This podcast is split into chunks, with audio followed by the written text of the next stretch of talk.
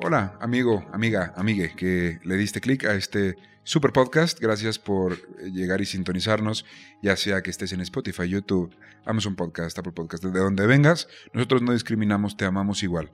Solo que si estás en YouTube lo puedes disfrutar también con video para ver estos perfiles griegos hablando de todo lo que te gusta del mundo de la música y de estas leyendas. Disfruten mucho este episodio de Madonna con nuestra tercera invitada. Ya, aquí estamos invitados. ¿eh? Ya este podcast va- básicamente va a ser un invitado, por no es cierto. Pero, pero no me voy a comprometer a eso. Pero lo estamos pasando muy bien. Así que, pues bueno, disfrútenlo. ¿Cómo te encanta meter en problemas de logística producción?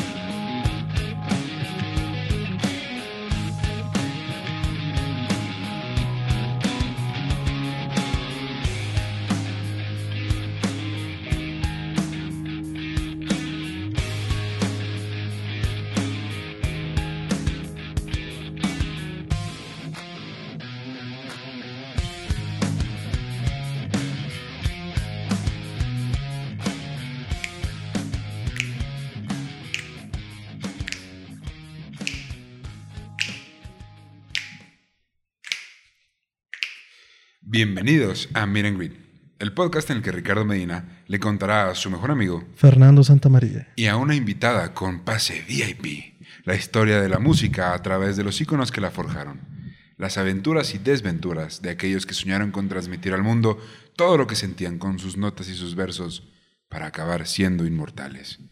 Buenos días, buenas tardes, buenas noches. Ah, no, ese es otro programa. Pero estamos de fiesta, estamos muy contentos, estamos en éxtasis. Porque acaba de pasar Navidad, ¿no? Y venimos de un episodio increíble. Y el día de hoy pudimos tener por fin a nuestra primera invitada. A los que son fans de nuestro proyecto hermano, Histeria Colectiva, ya la conocen, ya saben que tiene siempre el comentario picosito, el- la aportación chistosa, ¿no? La comedia, la pura comedia. El pilón del programa.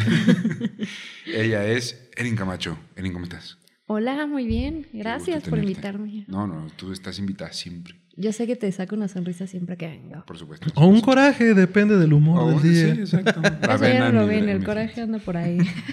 Ella pues nos ha, nos ha acompañado mucho en Histeria Colectiva en muchos episodios y nos seguirá acompañando obviamente. Ujú. Eh, se destaca por tener redes sociales bastante, bastante padres y hacer recomendaciones musicales bastante cool por ahí. Ya al final vendrán nuestras redes. Y también en el mundo del, del gamer, ¿no? El, de- Que de su gamer. el mundo del gamer es Que de obviamente yo no convivo porque no sé cómo no se sé ni cómo decirlo. en el mundo del Nintendo. El mundo del Nintendo. del PlayStation. Pero del bueno, Polystation. tengo una pregunta. ¿Están listos? Yo creo que hoy sí. Hoy sí te voy a responder que sí estoy listo. ¿Ok? Hoy sí. Como Dora la exploradora. Ay, me van a hacer memes de eso. güey. Por favor, hagan memes de eso. Pues ahí les va. Britney Spears. ¡Oh! ¡Ay, Dios! Ya me rapé 20 veces. Estoy en esa etapa. Cristina Aguilera. ¡Ah! The Spice Girls. No, güey. Beyoncé. Katy Perry. Oh. Lady Gaga. Nicki Minaj. Dua Lipa. Ok. Todos nombres de mujeres chingonas que han logrado convertirse en figuras importantes en el mundo de la música, particularmente del pop. Nos han hecho bailar, cantar, pensar que vivimos en la prepa, aunque ya tengamos casi 30 y muchas deudas. Pero hubo una persona antes que todas ellas. Una mujer que no solo pateó la puerta y dejó liso el pavimento, el camino para las generaciones que habrían de venir, sino que también tuvo que hacerse su propio sendero contra todo tipo de adversidades y barreras. Una madre para todas aquellas que soñaban con tener libertad espiritual y sexual. Un ejemplo para todas las niñas que algún día han soñado con volverse estrellas mundiales del pop. Hoy les voy a contar la historia de Madonna. Holy baby Jesus. Todo el mundo ya sabe de qué No es. porque- estaba lista. Por la portada y el Sí, título. bueno. Pero hasta Téngannos paciencia. Me encanta. No todos estábamos enterados. O sea, esta es la magia del podcast. Así es.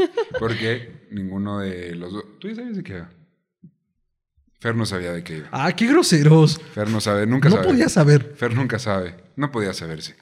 Pero bueno, ¿están listos para esta gran historia? Sí. Muy bien, pues ahí les va. Contrario a lo que todos podríamos creer, o al menos a lo que yo creí durante toda mi vida, Madonna no es un nombre artístico, sino su nombre de pila. Madonna Luis Ciccone. ¿Ciccone? Ah, no sé, CH al principio. C-I-C-C-One. C-I-C-C-O-N. Chicones. Ciccone.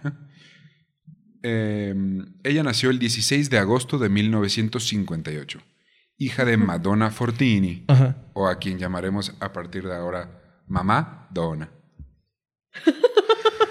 Híjole, me parece muy desafortunado y desatinado tu comentario. Pues es, es una mamá de una dona. Ay, la No voy a decir inocencia. nada al respecto. Voy a respetar Si ustedes me voy a pensaron- guardar este chiste. Si ustedes pensaron cualquier otra que no sea cualquier otra cosa que no sea eso, están enfermos. Y bueno, ella y Silvio Toni Ciccone era él era un ingeniero automotriz que decidió mudar a su familia a Detroit al ser una de las ciudades con mayor cantidad de oportunidades de trabajo para su rama. Al día de hoy sabemos que en Detroit están todas las, las Sí, las grandes automotrices, estadounidenses. Harán malos coches, pero ahí están. sí. Ah, Madonna tiene dos hermanos grandes, Anthony y Martin, y tres hermanos pequeños, Paula, Christopher y Melanie. Mamá, Donna, era una fiel devota al catolicismo y siempre estaba recibiendo monjas y padres en la casa, lo cual dejó una fuerte impresión en su hija mayor.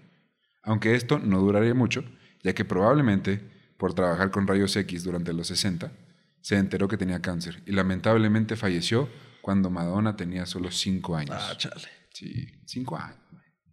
Cinco añitos. No. La muerte de su madre impactó de diferentes formas a toda la familia, pero Madonna en particular tuvo un impacto mayor que el de sus hermanos. Primero desarrolló un miedo enfermizo a salir de su casa y era una- niña extremadamente introvertida. Después cambió eso por una, er- energía cuasi hiperactiva y una intolerancia a la fragilidad que la acompañarían para siempre. No podía ver a nadie frágil. Todo todos los, cualquier tema relacionado con la muerte o con la fragilidad de una enfermedad las aborrecía. Tony, su papá, se volvió a casar y decidió mudar a la familia a los suburbios de Detroit.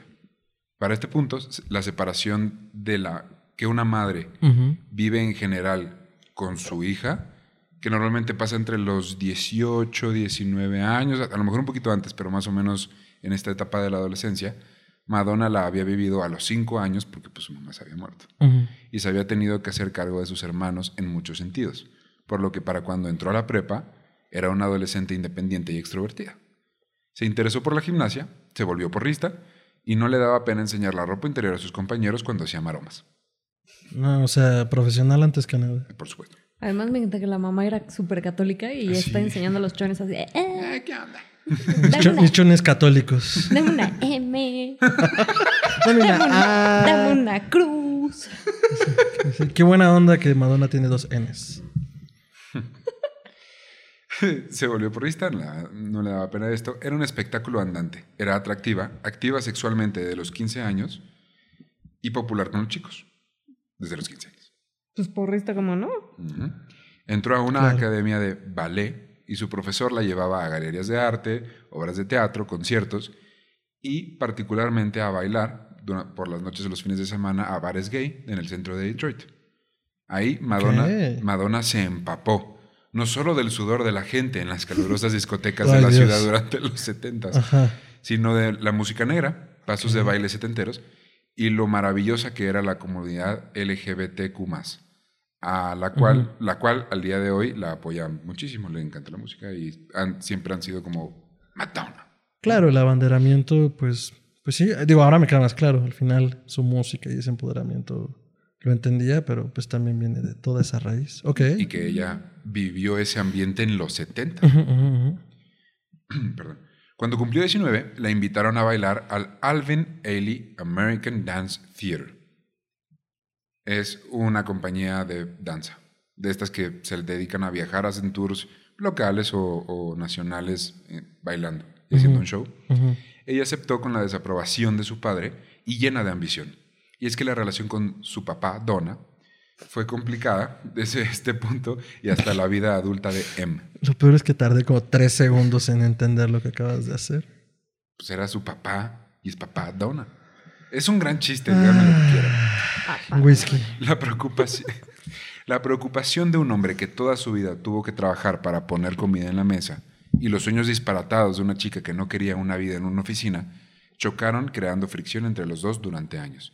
Imagínate ser el papá, hijo de inmigrantes italianos. Ah, no, Donna, perdón. Papá Donna, hijo de inmigrantes italianos que no hablaban inglés, que tuvo que partirse a la madre para aprender a ser mecánico y conseguir un trabajo, y tu hija quiere ser artista. Entiendo el, eh, no sé, el desfase entre lo que yo pienso que cómo debe ser una vida de éxito y el, ok, pero esa no es mi vida, ¿sabes? Yo quiero hacer esta otra cosa. Claro, claro, claro. Ujú. Ahora sí que lo mío va por aquí. Ajá. Al poco tiempo, tanto la danza artística como la universidad le cansaron y decidió mudarse a Nueva York, porque sabía que ahí era el lugar donde podía romperla. Un poco como Miles Davis en el episodio anterior, como que saben que en Nueva York está pasando todo. ¿no? Llena de una necesidad de atención y sueños de romperla en el mundo artístico, se volvió bartender e iba a las discotecas todas las noches que podía. La gente que la conocía la describe como, cito, una chica rara, extrovertida, asertiva sexualmente y gritona. La palabra literal era loud, así como de es- su volumen es muy fuerte, Fuerte, Ajá. volumen alto, ruidosa. ruidosa. ajá. Ahora, si el día de hoy sabemos que Madonna ha cambiado de un estilo a otro a lo largo de los años, su juventud no fue distinta. Pasó de ser una chica porrista a ser una chica del estilo dance punk underground, pasando por un europop disco. O sea, me la imagino como con chamarra negra de Ah. cuerule, Ajá. medias caladas, eh, con shorts cortos de mezclilla encima y un top o, o brasier incluso. Así ese estilo. Y venía de ser porri- de la chica rubia porrista Sí, sí. fresa, ¿no? Fresa, como diríamos aquí en México. En Nueva York vivió primero con una amiga que tenía y luego en Hell's Kitchen. ¿En dónde? Hell's Kitchen, Ah, ok. la cocina del infierno. Es que mi dislexia me jugó bromas. Hell's Kitchen. no sé si... Never mind. Ajá. Entró como bailarina a la compañía de Pearl Lang, que es una coreógrafa y bailarina también legendaria, Ujú. y ganaba dinero de- en trabajos en Burger King y Dunkin' Donuts. Y eventualmente aceptó hacer una sesión de fotografía erótica por un par de dólares. ¿Fotografía qué? Erótica. Erótica. Sexy, sexy, sensual. Muy sepsi. En, este, en estos tiempos era, no era tan, digo, ahorita ya sabemos un poquito más de este, eh, pues no, si te piden que te quiten la ropa, no te la quites, amiga. Pero ahorita era como, güey, necesito lana, te ofrezco 15 dólares por unas fotos encueradas. No, pues, o sea, si no, no como, ¿sabes? Bueno, Qué bueno, el OnlyFans entra por ahí. bueno, pero creo que al final lo importante también es que fue consensuado. O sea, me Sí, estás claro, pagando por, y lo necesito y yo voy a decir que sí. No, no es obligación ni mucho menos. Y los derechos de esas fotografías se quedan con el fotógrafo. Guarden este dato porque será importante más Me adelante. suena, me suena. Fue durante esta época cuando Madonna sufrió un abuso sexual por parte de un hombre desconocido. Nunca contó la historia hasta muchos años después en una entrevista, pero este evento probablemente cambió la manera en la que ella veía el sexo y definió algunas conductas y comportamientos que podremos ver a lo largo de su historia y de su vida, como una, eh, como una apertura sexual total e incluso incómoda para algunas personas.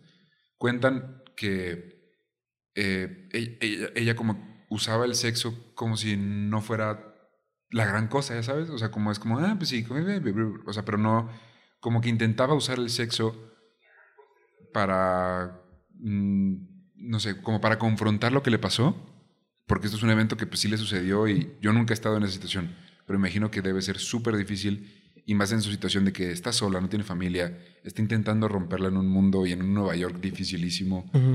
De algún modo te tienes que agarrar a algo, ¿no? Y usar tus armas para salir adelante. Yo siento que al sentirse vulnerable en ese espacio, o sea, tratando de entenderlo, tampoco he estado allí. Trató de tomar el control de ese aspecto de su vida. O sea, si me dominaron en lo sexual y, y me violentaron en lo sexual, ahora yo voy a empoderarme en lo sexual. Así es. Dificilísimo, pero pues bueno. Lo fue parte de su drive de, de- de- de carrera. Poco después viajó a París y estudió el espectáculo del Moulin Rouge. Mi francés viene en estos episodios No, con durísimo, güey. flama. ¡Uh, la, la chulada! Ahí, comenzó a cantar. descubriendo que su voz era bonita, pero, que sa- pero sabía que entrenándola podría ser mejor. Y es que Moe es una de las artistas más disciplinadas del negocio. Moe es Madonna. Desde pequeña sacó notas excepcionales siempre, es dedicada al ejercicio y al yoga, y tiene consumos mínimos de alcohol y celo, cero, celo, y celo tolerancia por las No, drogas. you didn't. Cero tolerancia por las drogas. Cuando volvió estaba un poco decepcionada por no encontrar aún su gran oportunidad y fue entonces cuando vio un cartel que solicitaba, cito, una mujer oscura, joven, fiera, dominante, que pueda bailar y esté dispuesta a trabajar sin paga. Hmm. Ay, chale. Que pueda pagar su renta con proyecciones. Con Pero ahí experiencia. viene como el, el struggle de, pues, lo que quiero lograr, pero no me pagan, pero sigo haciendo lo que me gusta. claro, pero- es, que, es que hay un límite, creo que, eh, y quienes sean creadores de algún tipo de contenido sobre todo lo entenderán, hay un límite y hay un, hay un espectro y un espacio que puedes aceptar eso. Y hay un punto donde ya no. Pero sí, pues hay que empezar por algún lado. Pues esta película se llamó Un cierto sacrificio. Ella tomó el trabajo y la película, la película fue un fracaso, pero sería la primera de varias en las que sería la protagonista. Luego comenzó a salir con el vocalista de la banda The Breakfast Club. Se llamaba Dan Gilroy. Se mudó con él, se unió a su banda y aprendió a componer y a cantar y a bailar rock. Y, eh, y que eh, ella aprendió que no puede compartir los reflectores de un escenario con nadie durante mucho tiempo. O sea, O imagínate, sea- estaba en una banda y em- aprendió a cantar, pero ella era la estrella, güey. O sea, el reflector tenía que estar sobre ella, no sobre ningún otro. Ella sí se paró y dijo, no, mi ciela, a ver, si yo soy la bonita aquí, Ajá, ajá. Soy yo. Yo soy. shine your light on me, please. O sea, la Tom Cruise del espectáculo. Sí. Las discusiones con Dan, su novio, eran muchas hasta que él le dijo, cito, eres ambición desnuda y sin talento. Güey. Oh, no, you didn't. Bueno, por lo menos yo me puedo desnudar sin problema. Mm.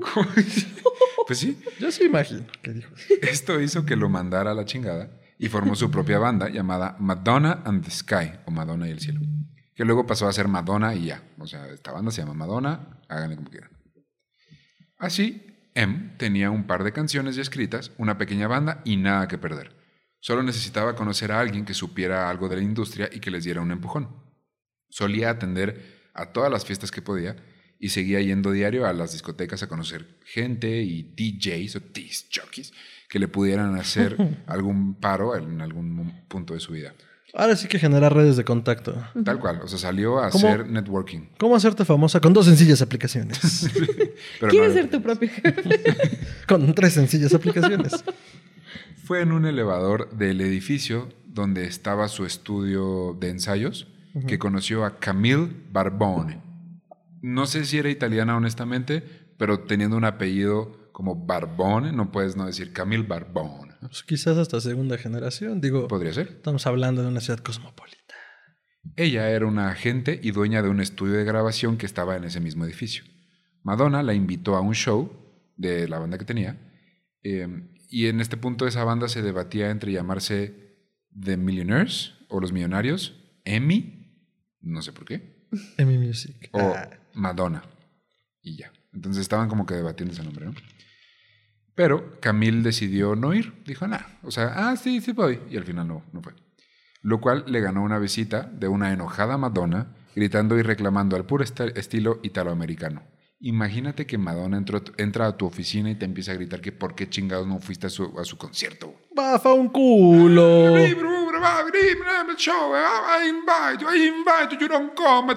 Show, Madonna. Mi Madonna, my name is Madonna, why you not come at my show? Entonces algo así fue el. Me imagino, ¿no? Yo quiero pensar. Qué mal estuvo todo eso. Y lo permití.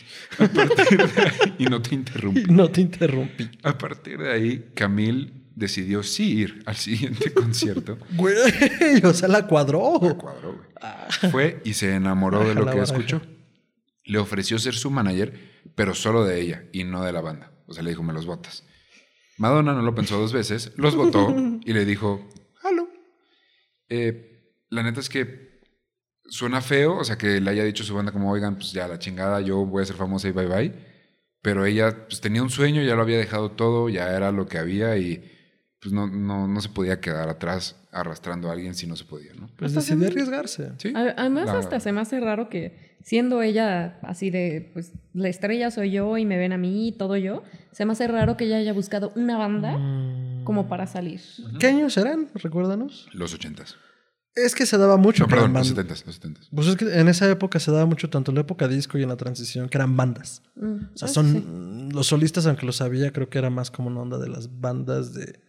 Pues no quiero decir como band girls o band boys, pero pues ya era el estilo. Sí. Lo Sí. establecieron los Beatles en los 60s y pues trataban de replicar la fórmula en diferentes géneros. Ah, sí, eso sí. Entonces, pues, pero ya vio que, ok, la estrellita soy yo. Sí, sí, sí. Volví a retomar eso de, ah, bueno, muchas gracias, bye.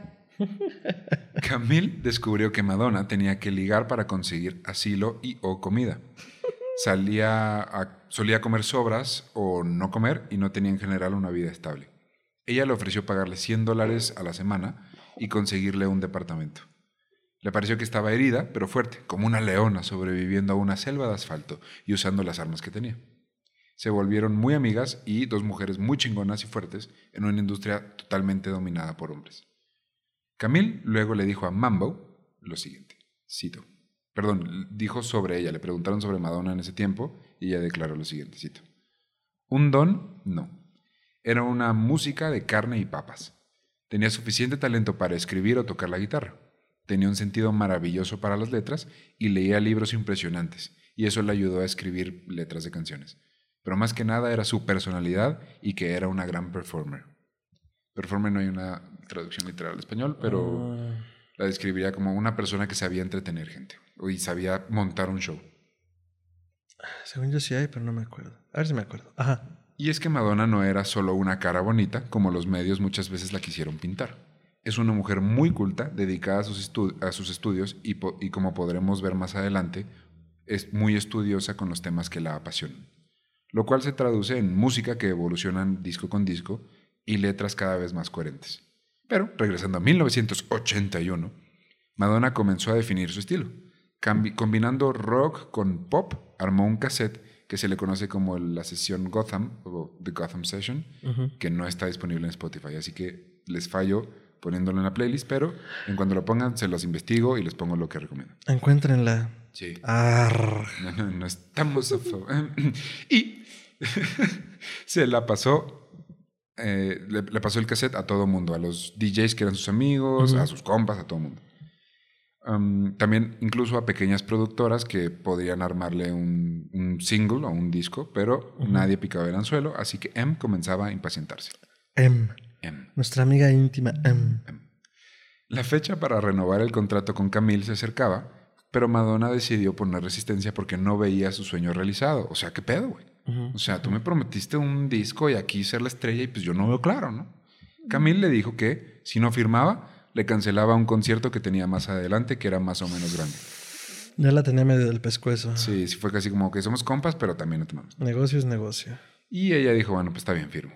Madonna tampoco se ayudaba, ya que tenía actitudes berrinchudas y solía comportarse mal en las juntas que tenía con grandes productores. Los músicos con los que tocaba solían llamarla la niña, ya que era hiperactiva, no comía y no dormía, lo cual hacía que tuviera mal humor y le gustaba mucho hacer bromas. En una ocasión grafiteó a los dos puros de Camille, que eran puros de, de concurso, güey. O sea, estos eran pedigrí, así. Ah, te entendí puros. Y yo, ¿cómo? Poodles. Ah. Poodles. Unos poodles. Güey, grafiteó a los perros. No solo los grafiteó, o sea, les grafiteó las palabras fuck y sex, respectivamente, güey. Los bautizó, güey. Bajo el signo del Merol. Yo te bautizo como fuck y como sex. Puede besar a la novia. Damn it.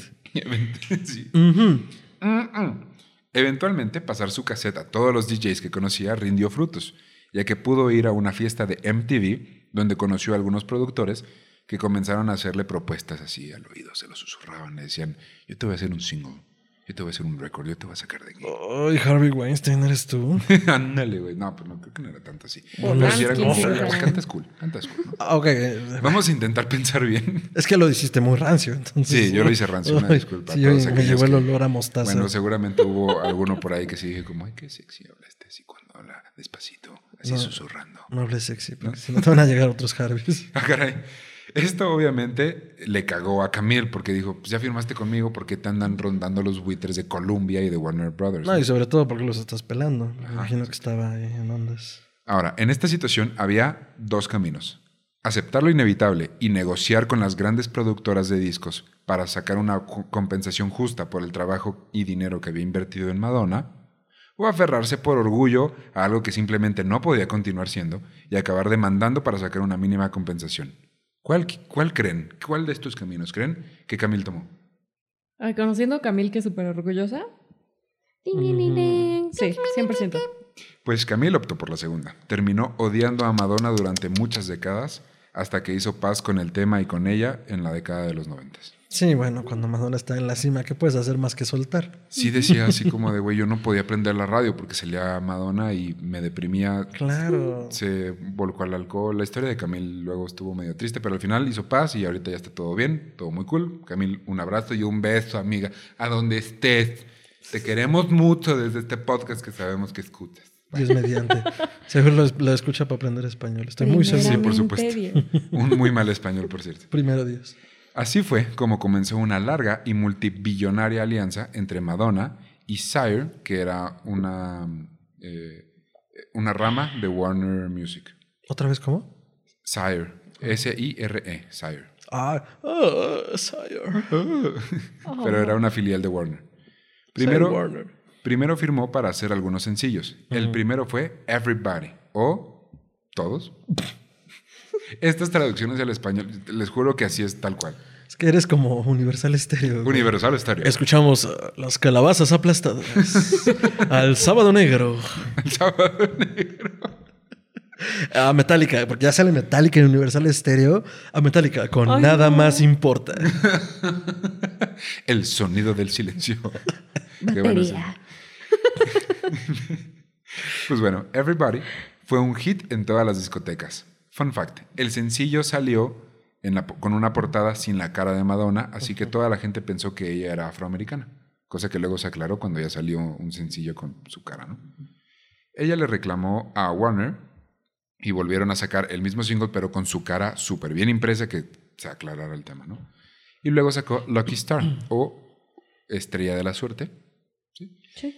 La cual había escrito para su novio Mark Cummins, un DJ que le presentó al ejecutivo de Warner, con quien luego firmó y básicamente le dio el empujón que necesitaba. O sea, dijo, güey, tú me presentaste a quien me dio el shot y eres mi Lucky Star. Claro. Ah, qué buena onda. Súper bonito.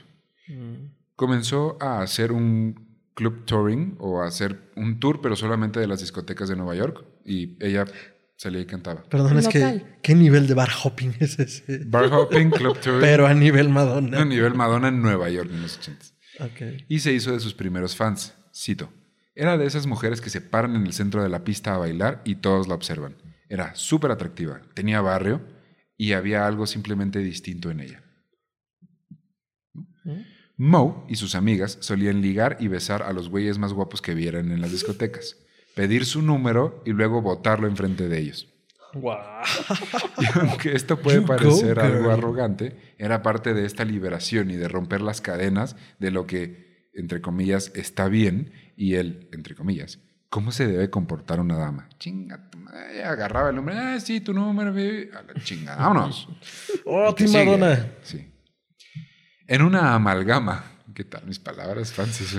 Ay, qué elegante. Ahorita vas a usar fotosíntesis, ¿verdad?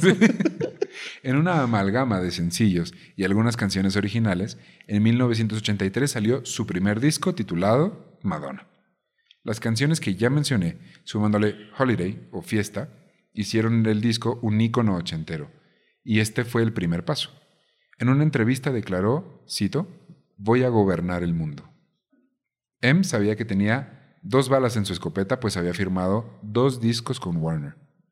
La primera la usaría para dejar su imagen en el consciente colectivo del mundo, usando su formación católica y creando una dicotomía entre la imagen de la Virgen y la imagen de una mujer sexualmente libre. Así que decidió hacer el disco Like a Virgin, o como una virgen. Like a virgin. Oh, qué gran Ajá, exacto. Ahí está. For time. Ya, porque nos bajan el video. Dios, tengo una Madonna interna. Sí. Me está- este programa me está ayudando a descubrir la Madonna interna y perdón, invito a todos los que les está ayudando a descubrir su Madonna interna a decirlo en la caja de comentarios. Saquen su Madonna interna, vamos. Y esa, la playlist me quedó, no es por nada, siempre me quedan padres, la neta. Pero esta en particular está uf, Súper bien curada. súper chida. Y la- si la escuchan sin aleatorio, lo van, van viendo la evolución. De hecho, todas estas playlists creo que las deberían escuchar sin aleatorio para ir históricamente con Ah, el ah. ¿así, así las haces? Sí, sí, sí. Van en orden No, pues. de tiempo. Ponle una notita ahí, no le digas en aleatorio. No le, no le Por favor, aprecia mi trabajo. Respeta mi trabajo. Respeten las 25 mil horas que invierte escuchando toda la discografía de todos estos cuates. Bueno, pues este disco salió en el 82. Era algo tan distinto al primer disco que había sacado Madonna que muchos ejecutivos en Warner se asustaron muchísimo. Pero M les dijo, serenos, tranquilos, vamos a romper tendencias, vamos a innovar. Y salió el disco. Hasta ahora podemos ubicar a Mambo como una mujer fuerte, dedicada, chingona y empoderada. Pero la realidad es que todos tenemos un lado humano y sensible. A lo largo de muchos años, varios amigos de su infancia han declarado que su actitud hacia ellos ha cambiado con el tiempo. Una de sus mejores amigas de la prepa contó la historia de cómo, durante la época de este disco, Like a Virgin, Madonna la llamó porque se sentía súper sola. La invitó a un concierto y luego a la fiesta después del concierto. Y cuando ella llegó, Madonna ni la volteó a ver. O sea, le intentó saludar y no le hizo caso.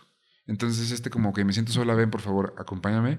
Pero a la mera hora, este mundo de fama, de estrellas, de gente... O sea, la, la pose y la imagen le puede más. Es Digo, como tu amiga insegura que siempre te dice como, oye, ¿me acompañas a la fiesta? Y ya que llegas, conoce a medio mundo y se va y tú así de, ¿y ahora? ¿Quién sabe? Siento que es más como una onda de sí necesito tu eh, soporte, tu apoyo emocional, pero ajá, es tanto el personaje que, me, que te come. Entonces va- vamos a verlo así un poco a los Jekyll y Mr. Hyde. O sea, dentro está esa Madonna Ajá. que, oye, sí, ven. Pero este monstruo de los escenarios que tienes que crear para estar allí, pues es el que, ¿no?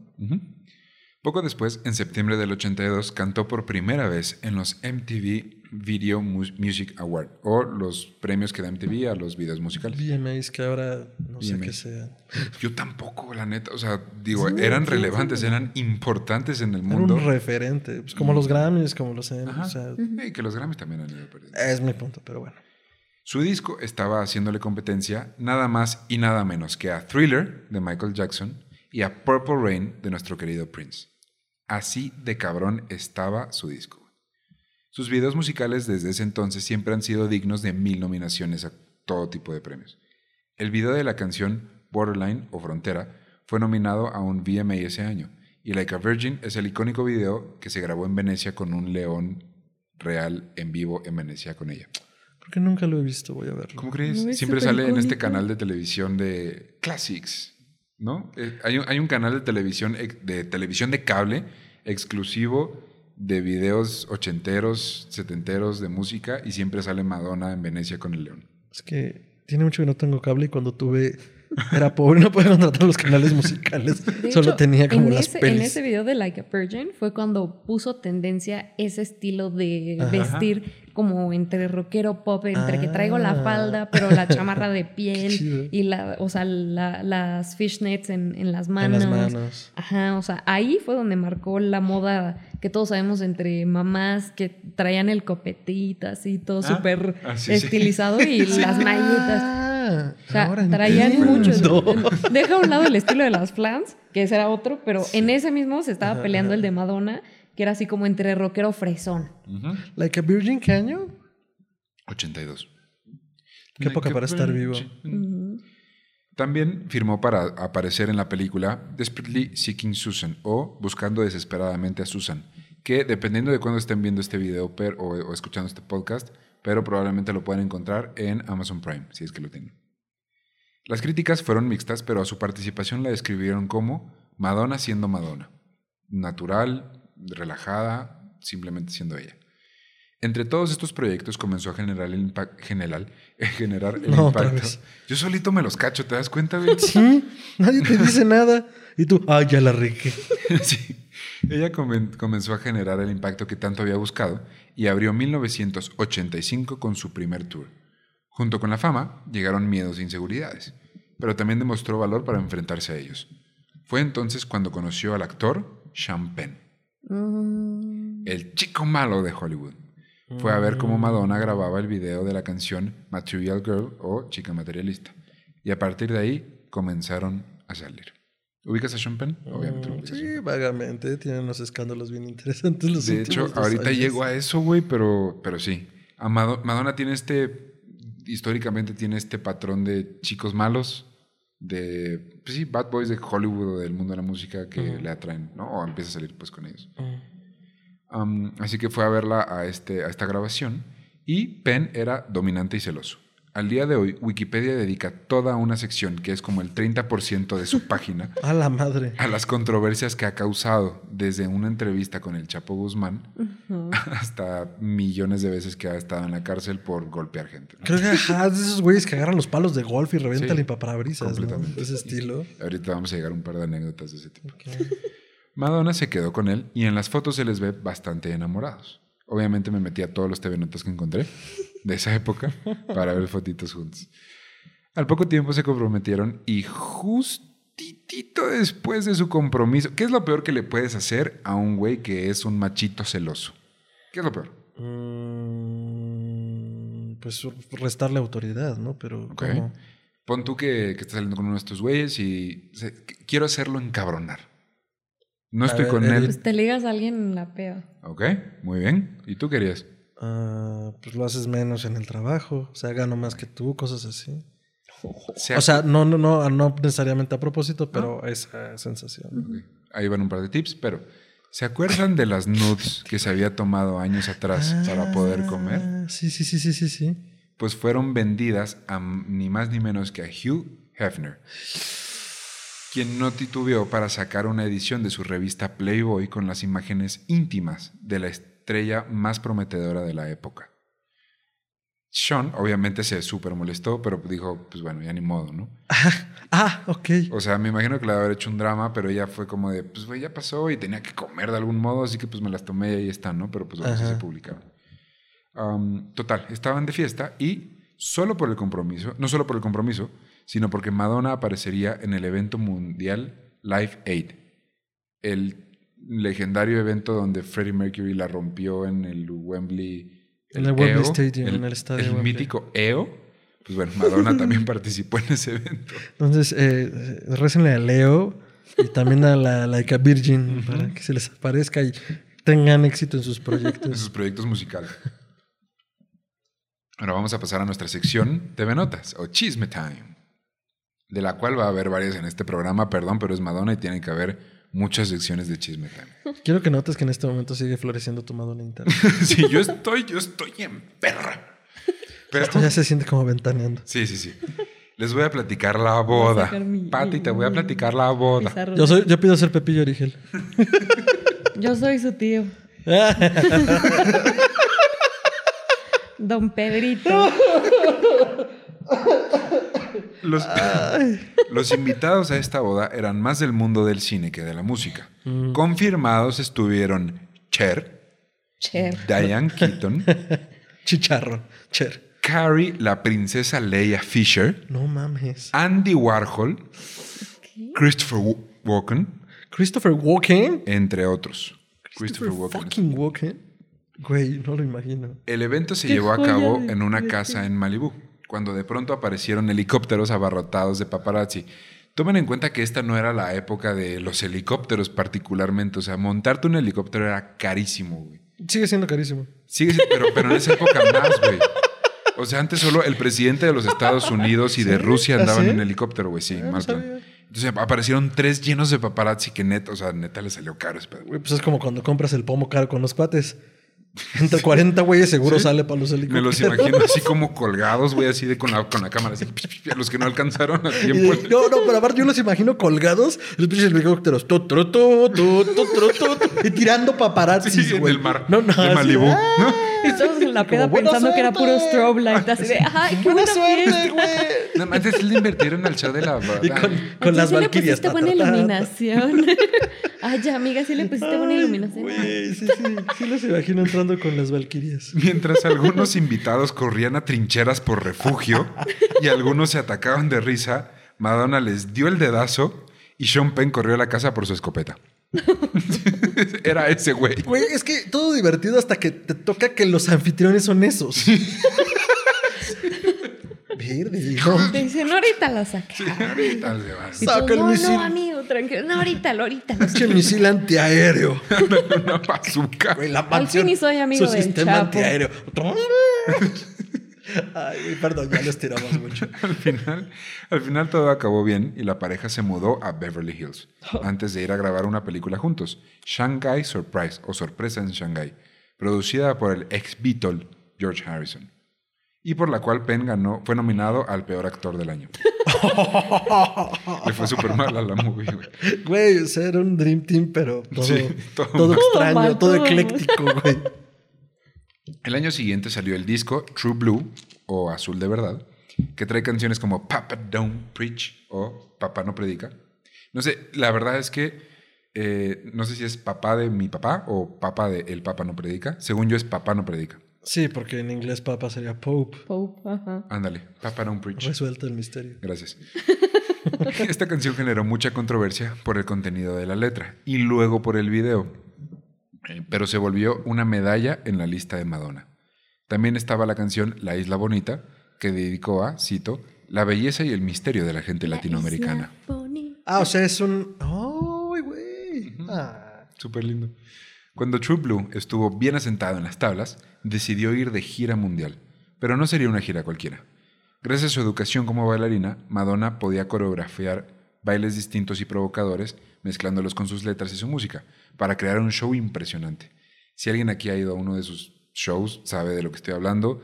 No sé cómo con palabras describir lo que es, pero es una combinación de luces, movimiento, sonido, baile. Está, es creo indescriptible, pero lo sabe combinar todo muy bien. Yo creo que son producciones multimedia. O sea, Ándale. el término. Ella tiene el poder de decirle a sus bailarines, así no.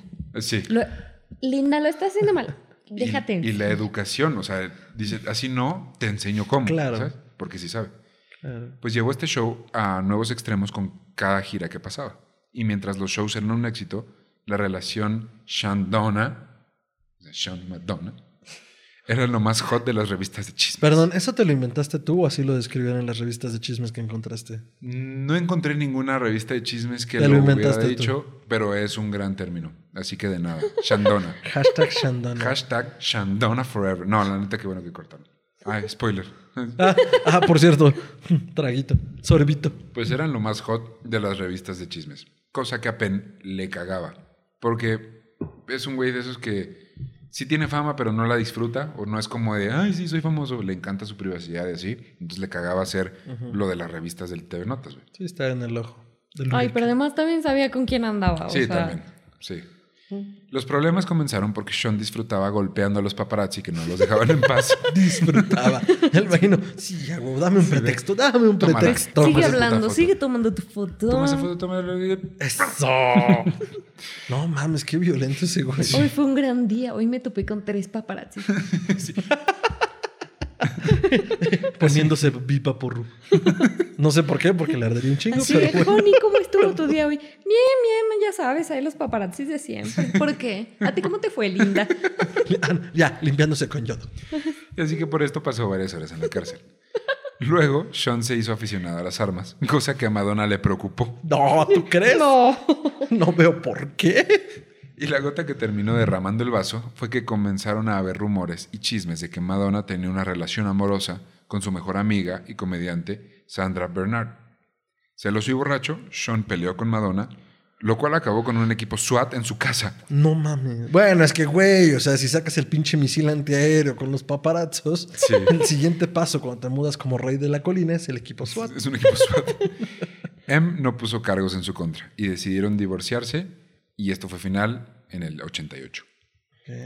Un año después, en 1989, Madonna lanzaría el disco que terminaría por definir la dicotomía creada por ella misma entre la religión y el sexo, Like a Prayer, o como un rezo. Llegó a asombrar para escandalizar a todo el mundo. Canciones como Like a Prayer, o U, Oh Father, U, Oh Padre, ajá, combinaban pop con rock y tienen letras que en esos tiempos podrían hacer que el- la disco se prendiera y que los papás católicos se alarmaran y trataran de ahogar a sus niños en agua bendita. Así ¿Qué que, no, Pues sí, obviamente, güey, pues se acababan de prender. Con algo había que apagarlos. Güey, qué prendido tu término, ¿eh? Cáspita. También, también el proceso creativo del disco fue particular. Era bien sabido que Madonna trabajaba con personas selectas. No podía repetir a productor ni músicos. Y era difícil llegar a un punto medio entre lo que ella quería y lo que el productor del disco creía que era lo mejor. Pero, en este caso, Em venía destrozada por el divorcio y su situación sentimental hizo- la hizo sentir a este disco como su álbum de ruptura. Fue como decir, su disco triste, su disco de... Sí, sí, sí. O sea, lo que hace Taylor Swift cada ¿qué? cinco meses. Que por cierto, bueno, luego hablamos de eso. Aún así, Güey, ahora sí te sentí bien Pati Chapoy. Pero es que, bueno, luego. aún así, pasó a ser uno de los discos más vendidos de la década y ella se posicionó como una Wow. estrella de clase mundial. Fun fact: Prince coprodujo y cantó en Love Song o Canción de Amor, una de las canciones del álbum.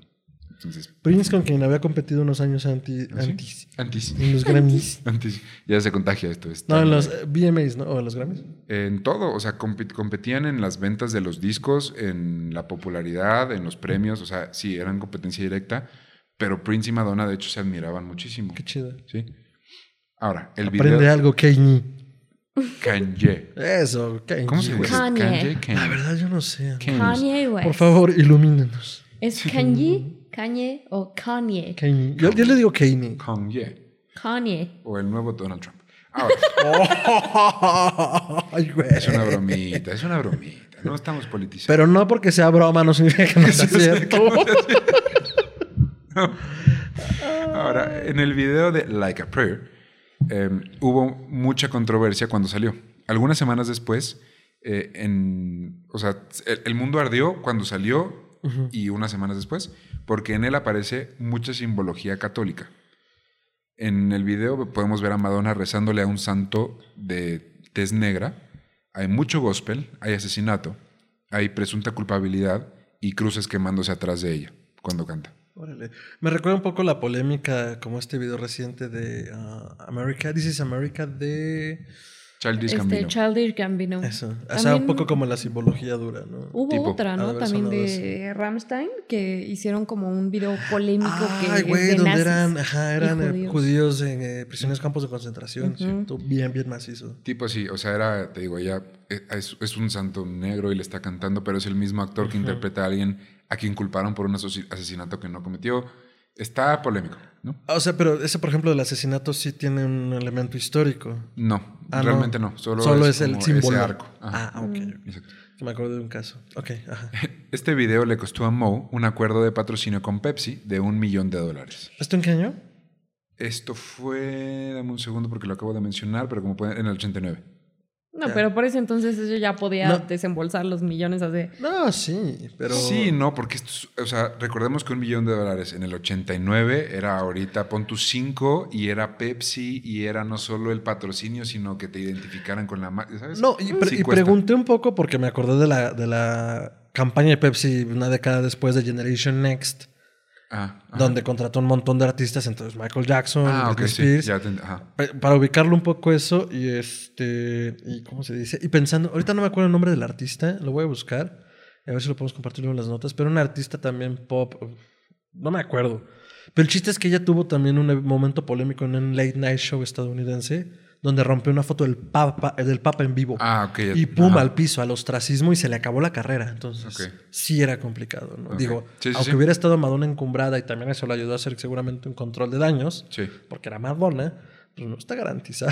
Pero es que ahorita lo vemos como es que era Madonna y entonces no hay. No, No, ahorita no, estaba, exacto, estaba exacto. empezando a ser Madonna, no lo que ahorita conoceríamos. Bueno, no sé como quién ahorita, pero, pero sí, el chiste es que ese Billie video fue Eilish, como, como un en términos tipo, de- ándale, como Billie Eilish, de que ya es grande, pero no es Le tan falta, le grande, le falta. falta, Seguir callo y saca un video controversial. Entonces, bueno, Pepsi le dijo, ¿sabes qué?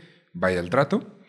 Y recordemos que también había muchos grupos religiosos alrededor del mundo, así que le tocó una relegación al horario nocturno de MTV.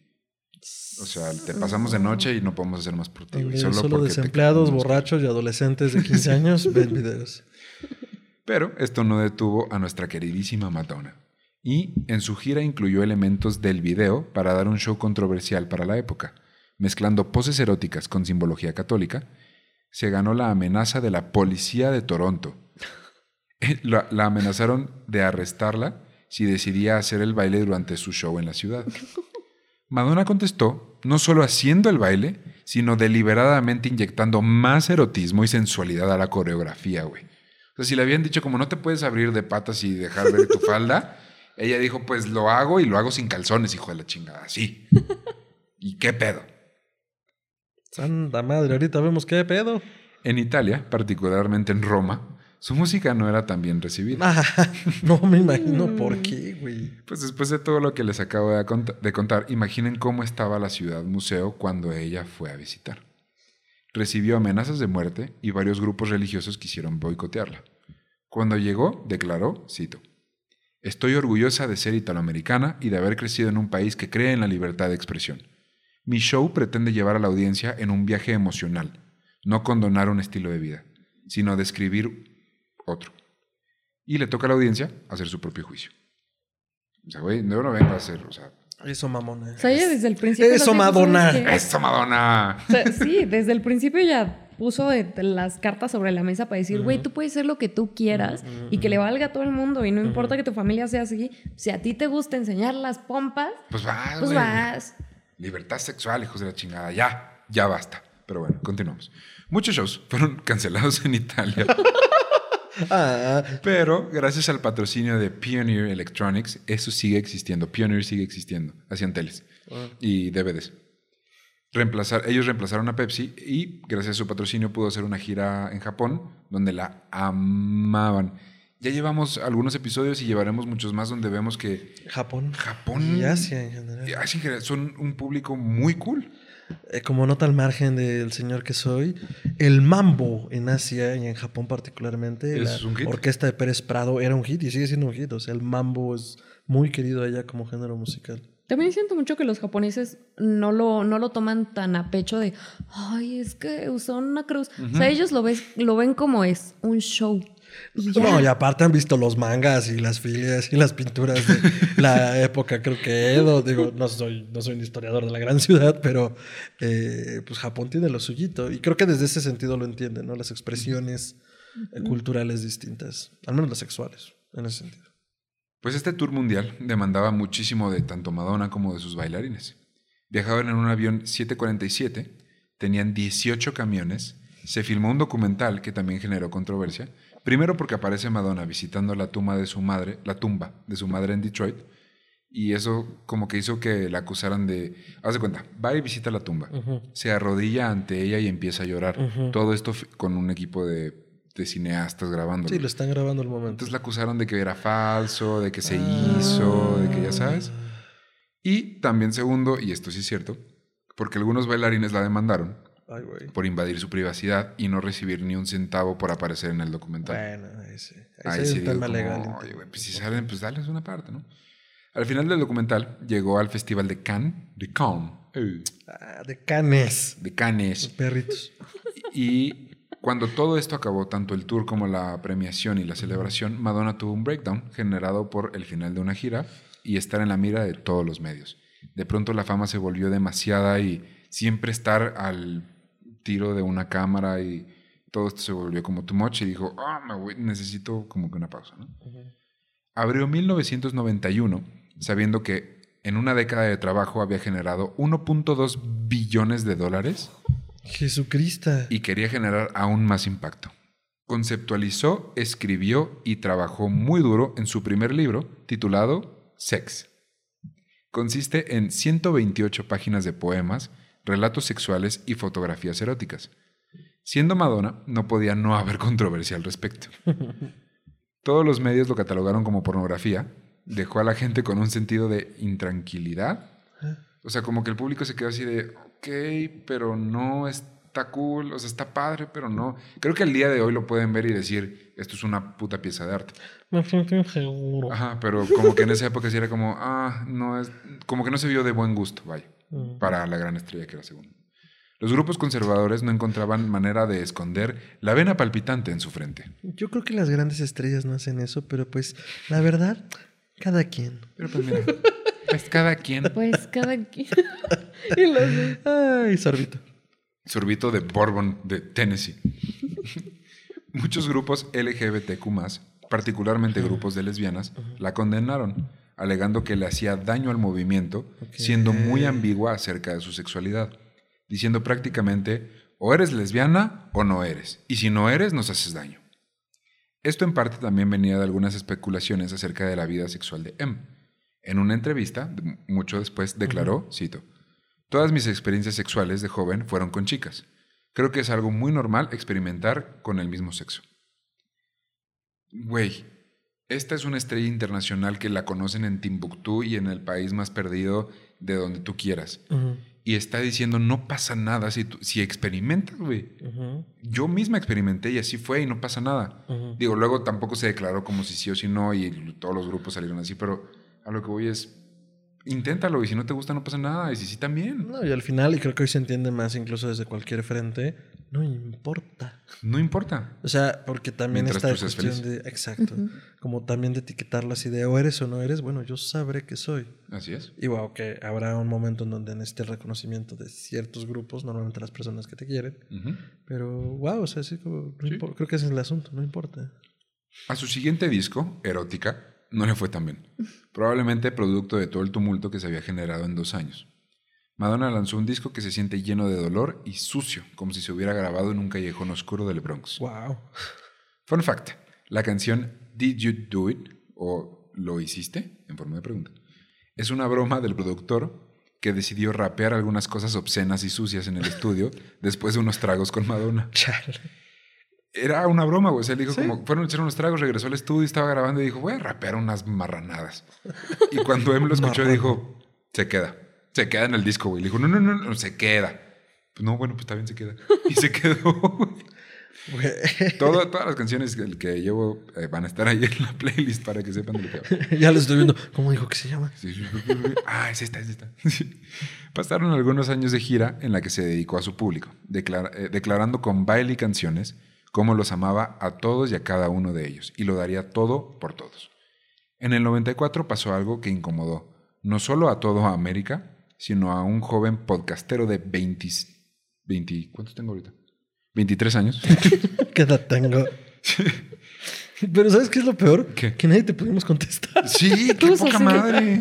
O sea, no se sabe mi cumpleaños. No, es que sí me lo sé, pero me agarraste a medio sorbito. Mira, sorbito. Sí, sorbito. O sea, bueno, este evento incomodó a toda América y a un joven podcastero de 23 años que estaba realizando una investigación acerca de Madonna y se topó con este evento. Un evento tan denso y pesado que no voy a ponerlo en nuestras redes, ni el link, porque pienso que nadie debería hacerle eso a su público. Así que se los voy a relatar. Si ustedes bajo su propio riesgo quieren buscarlo y verlo, está bien. Güey, no sé qué Allá ustedes han sido los 20 minutos más incómodos de mi vida, güey. Tenías mi atención, ahora, tienes, mi interés. El 31 de marzo de 1994, Madonna apareció en el Late Show con David Letterman. Si no saben quién es David Letterman, es un comediante legendario que el día de hoy trabaja en un show de entrevistas para Netflix y tiene una barba de Gandalf. Tuvo un talk show durante décadas en Estados Unidos y pues ahí está, ¿no? Este introdujo a su invitada como, cito, una de las estrellas más grandes en el mundo y en los últimos 10 años ha vendido más de 80 millones de álbums, protagonizado una infinidad de películas y se ha acostado con algunos de los nombres más grandes de la industria del entretenimiento. Así la presentó. Al entrar se ve que Madonna le da algo a Letterman y cuando se sientan le pregunta si no lo va a oler, revelando que era su ropa interior. ¡A la madre! A esto le siguen 20 minutos de una pelea de box verbal. Ella la, él la incomoda pidiéndole que bese a un hombre que está en el público. Oh, no. Ella le dice que se ha vendido y que ya no es cool y que le besa el culo a sus invitados. Fuck. Él insiste en que está, eh, la está haciendo enojar y admite que se están cagando la madre mutuamente. Bueno, un punto muerto. Ella le dice que siempre está hablando de ella en su show y que siempre la anda cogiendo. La, palabra que usó es You're always fucking me. You fuck me. You're always fucking with me. You fuck me. siempre me estás chingando. pero lo, lo, hace con, con, la como que intentando hacer la de coger, no de molestando. Dice fuck o la F-word varias veces en TV nacional en vivo, cosa que en esos años no se podía hacer. Recuerda que somos un podcast etiquetado como explícito, entonces tú puedes decirlo. Está bien. fucking, fucking fucker, you motherfucking. Ya, Joe Tampoco Pesci. abuses. Tampoco abuses, güey. Él la regaña por repetir esta palabra tanto y el público aplaude. Luego declara que, cito, hay algo mal con ella. Ella contesta diciendo, definitivamente, estoy aquí sentada contigo, cabrón. La, Drops the fucking mic. la situación se pone tan tensa que meten a fuerza los comerciales. Cuando regresan, ella está fumando un puro que él fumó durante los comerciales, como que se lo robó, y le dice, cito, esto es lo más cercano que voy a estar a besarte. Él le contesta, cito, bueno, podemos hacer algo al respecto. Espero no tener que hacer fila. Güey, se estaban dando con todo. Yo quiero ver esa entrevista, de verdad. A, mí me encantan los catfights. Yo, me encantan los catfights. Ella está sentada sobre un papel con un top 10, el cual incita a Letterman a sacar de ahí. O sea, está como que abajo de ella y como que se mueve así de que "Pues, sácalo, de aquí, ojete". Cuando él lo saca, ella lo arruga, o sea, lo saca, se lo da para que lo lea, lo arruga y lo lanza diciendo, no, no, no, no hay que distraernos, lidiemos con nosotros, cabrón. A él se le nota molesto e incrédulo. Le dice, cito, creo que eres una linda persona y te agradezco que hayas venido a darnos asco a todos. Cabrón. Ella comienza a hablar sobre orinar en la ducha y que no quiere que lleguen los siguientes invitados, que eran una banda, creo que eran los Rascal Flats en ese momento. Cito, ¿no podemos doblar las reglas? Se escucha a alguien en el público gritando, ¡No! Madonna se molesta, se le ve encabronada y voltea al público y dice, ¿quién dijo eso? Uy. Letterman responde, el hombre al que no quisiste besar. Y todo el público aplaude, güey. Güey, ¿qué, qué, qué pido con esa gente? El programa cierra con David Letterman diciendo, cito, no nos podemos deshacer de ella. Lo siento, como disculpándose con la televisión nacional por haberle invitado a su programa. No manches. Güey. O sea, yo no tenía una opinión de Leatherman, no me la merecía porque no sé qué pedo. Yo sí tenía una buena opinión de él porque he visto su show en Netflix y entrevista gente de una manera muy honesta. Ahí les va. Antes de que te genere, antes de que todo el mundo nos generemos esa opinión sobre él. La prensa, obviamente, deshizo a Madonna eh, por esa transmisión, contando las veces exactas que había dicho, que había dicho fuck y tachándola de indeseable. Ahora tendré un video de 20 minutos por lo menos en YouTube diciendo fuck. O sea, pero también qué mala onda, porque el presenta, o sea, el David también que la presenta, pues Exacto. le echa es que tierra desde, desde allí, el principio. Ya desde allí. Sí, ya, ahora sí que si ya sabe cómo es, ¿para que la invita? O sea, si sabe que este es si rebeldona, tan que contesta. Ajá. Si o no- sea, y para que le diga, pues con todos los hombres que se ha acostado, esta. Está Obviamente hablando va a de una. de un- o sea, ella está hablando de libertad y le vienen con la misma cosa de. Con la misma pues, mierda. Es que, ¿sabes qué? Con todos los que se ha acostado, pues obviamente ella dijo, oh my. Oh, my fucking horses, Oh, you my motherfucker, you motherfucking, sí you, llegó y le dijo, ¿sabes qué? motherfucker, you fucking, ¿Qué you onda? fucking. Güey, Joe Pesci es lo mejor. You motherfucking. You motherfucking, you motherfucking fuck, you ¿Para motherfucking. Yo, yo, yo digo que ustedes deberían hacer explícito? un conteo de cuántas veces se han dicho fuck en este, Primero, en este episodio. primero en esa entrevista y luego en este episodio. A ver si lo superamos. Un año después, M declaró, cito, en la televisión puedes mostrar a una persona explotando, pero no puedes decir fuck. Es una hipocresía. Que, que contaran cuántos fucks dije, qué mente tan pequeña, güey. Lo que otro que... eh, perdón. Lo otro que también fue ridículo es que David Letterman sabía que lo iba a hacer. Hablé con los productores del show antes de este y todos estaban como, va a ser algo muy gracioso, tú diciendo muchos Fox y nosotros lo pipeamos, no hay problema. Y pues cuando salí y lo hice, David se escandalizó. Y también como me introdujo era denigrante, así que yo me puse como, ok, si así quieres jugar, no me vas a ganar en ese juego. Esto, todo esto es cita textual de Por eso, sí. Algunos años después se reconcilió con Letterman, viendo al pasado con objetividad y humor. Ha aparecido al día de hoy cuatro veces más en su programa.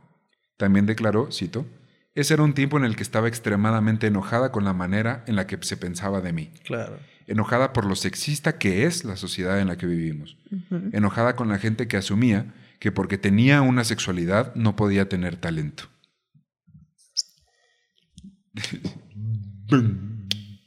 Después de tantos años usando todos los temas tabú posibles y generando tanta controversia, siendo tan distópica y escatológica, me costó trabajo escatológica, decidió mover su música a colores más pastel, haciendo el disco Bedtime Stories o Historias para Dormir, al que le fue bien. Y, fun fact, la canción que le da nombre al disco la escribió la cantante islandesa Björk. Ah. Un año después conoció al entrenador Carlos León, de quien se enamoró y comenzaron a salir. Para este punto, es cierto que Madonna había salido formalmente con varias celebridades, incluidos Tupac, John F. Kennedy Jr., con quien nada formal se había concretado, salvo el matrimonio que tuvo con Sean, con Sean Penn, ¿Con Chon? con Sean. Sean Penn. Entonces, como nada se concretaba, ella estaba en busca del amor verdadero, el esposo ideal, ¿no? y encontró a este Carlos León. Poco después, M le ganó a Meryl Streep y Michelle Pfeiffer, That White Coat, el papel protagonizado, protagónico perdón, de la película Evita. Y durante la grabación supo que estaba embarazada de Carlos León. El 14 de octubre de 1996 nació Lourdes Lola León en Los Ángeles, California. Y aunque la relación de sus padres terminaría poco después por razones oficiales desconocidas, probablemente eran actitudes dominantes y celosas por parte de Carlos, al que los medios veían como un segundón a la sombra de M. Esto es una constante, güey. O sea, era como Carlos León, el entrenador, el novio de Madonna. Pero pues es como justo pegarle en donde le duele esa cultura, porque siempre, normalmente es al revés, ¿no? Es como Sí, la esposa de, la novia Ajá. de, la amante de, Y aquí era el novio de. y ahí es donde Y Carlos, la el neta, hombre sí, sensible revienta. En esa época era el estereotipo del latino macho que tiene que ser él, ya sabes, y, y, pues no. Aún así, se sabe que llevan una relación cordial y él tiene una relación muy cercana con Lola. Y mientras tanto, Madonna comenzó a estudiar de cerca el Cábala y comenzó la época más espiritual de su vida. Voy a dedicar unos momentos a que mi amigo nos explique qué es el Cábala, porque yo no tenía idea hasta que él me lo explicó y lo explica muy bonito. Ah. Sí, Ah, ah. este, sorbito. Eh, no soy un cabalista de la gran ciudad, pero. la cábala judía es una rama del estudio místico de las tradiciones y las doctrinas. Eh, existen unos grandes libros como del estudio del judaísmo, que es la cábala, la Torá y el Talmud. Entonces, la cábala, al menos desde el punto de vista occidental, desde el punto de vista pues no judío se asume como un aspecto mágico y espiritual profundo. En realidad es un proceso hermenéutico, es decir, una manera de interpretar los textos a través de un diagrama llamado el árbol de la vida, que si ustedes eh, han escuchado Historia Colectiva, El podcast que- en el que Fernando Santamaría le contará al doctor... No, es cierto. este, eh, bueno, tiene un, un- un factor como en la magia ceremonial occidental importante, ¿no? Porque habla de las diferentes manifestaciones de Dios y el estudio de sus diferentes aspectos. A grandes rasgos, pues la cábala es como una guía, eh, eh, una guía de entender y enten- entender el entorno, de entender tu lugar en él, ¿no? A través de la interpretación de los diferentes aspectos, la- el estudio de los diferentes aspectos de lo divino. Increíble. Pues el Cábala y Lola, su hija, le dieron vuelta a su vida. Su disco de 1998, Ray of Light, es una carta de amor a Lola, particularmente la canción Little Star o Pequeña Estrella, Oh, que está dedicada a ella. Qué bonito. Algunos meses después del lanzamiento con- eh, conoció a su par. Ya se había separado de Carlos León y conoció a el mero cabrón. El director de cine, de cine, Sí. Hoy tenemos una onda con la I, ¿eh? sí, la I, Guy Ritchie. Ah, Cito. ¿Ubicas cuando la gente dice, le dio vuelta a mi cabeza? Pues mi cabeza no solo se volteó, sino que dio vueltas alrededor de mi cuerpo. Cuando Lola entró a preescolar y Richie terminó oficialmente con su pareja en ese momento, Madonna y él comenzaron a salir formalmente. Y en el 2000 nació su primer hijo, Rocco Richie. Primer y último. ¿Tenías que hacer eso? Sí. Poco después, Guy le propuso matrimonio a Mambo. Ese mismo año, Napster. ¿Te acuerdas de Napster? Uy, qué bueno que no dijiste usaste Napster. No, ¿te No acuerdas? soy tan viejo, sí, sí me acuerdo. Pues Napster filtró eh, las canciones de su siguiente álbum y Madonna los demandó. Pero esto no hizo que Music, o Música, como se llama este disco, tuviera muchísimo éxito, ganara un Grammy y le diera al mundo un tour el primero en ocho años, mundial, de Madonna. Este en particular era importante porque nuevas generaciones de princesas del pop comenzaban a surgir y a generar impacto. Las Spice Girls, Cristina Aguilera, ¿Por Y qué en está espe- Aguilera? Desde que vi el Espantatiburones, yo no puedo pensar en Cristina Aguilera y no pensar en Cristina Anguilera. Para, a partir de hoy, es más, eh, si un día hacemos un episodio de Cristina Anguilera, así va a decir en la portada, me perdonan y me disculpan, pero es Cristina Anguilera. Bueno, dos cosas. Espero que Cristina Aguilera no nos demande.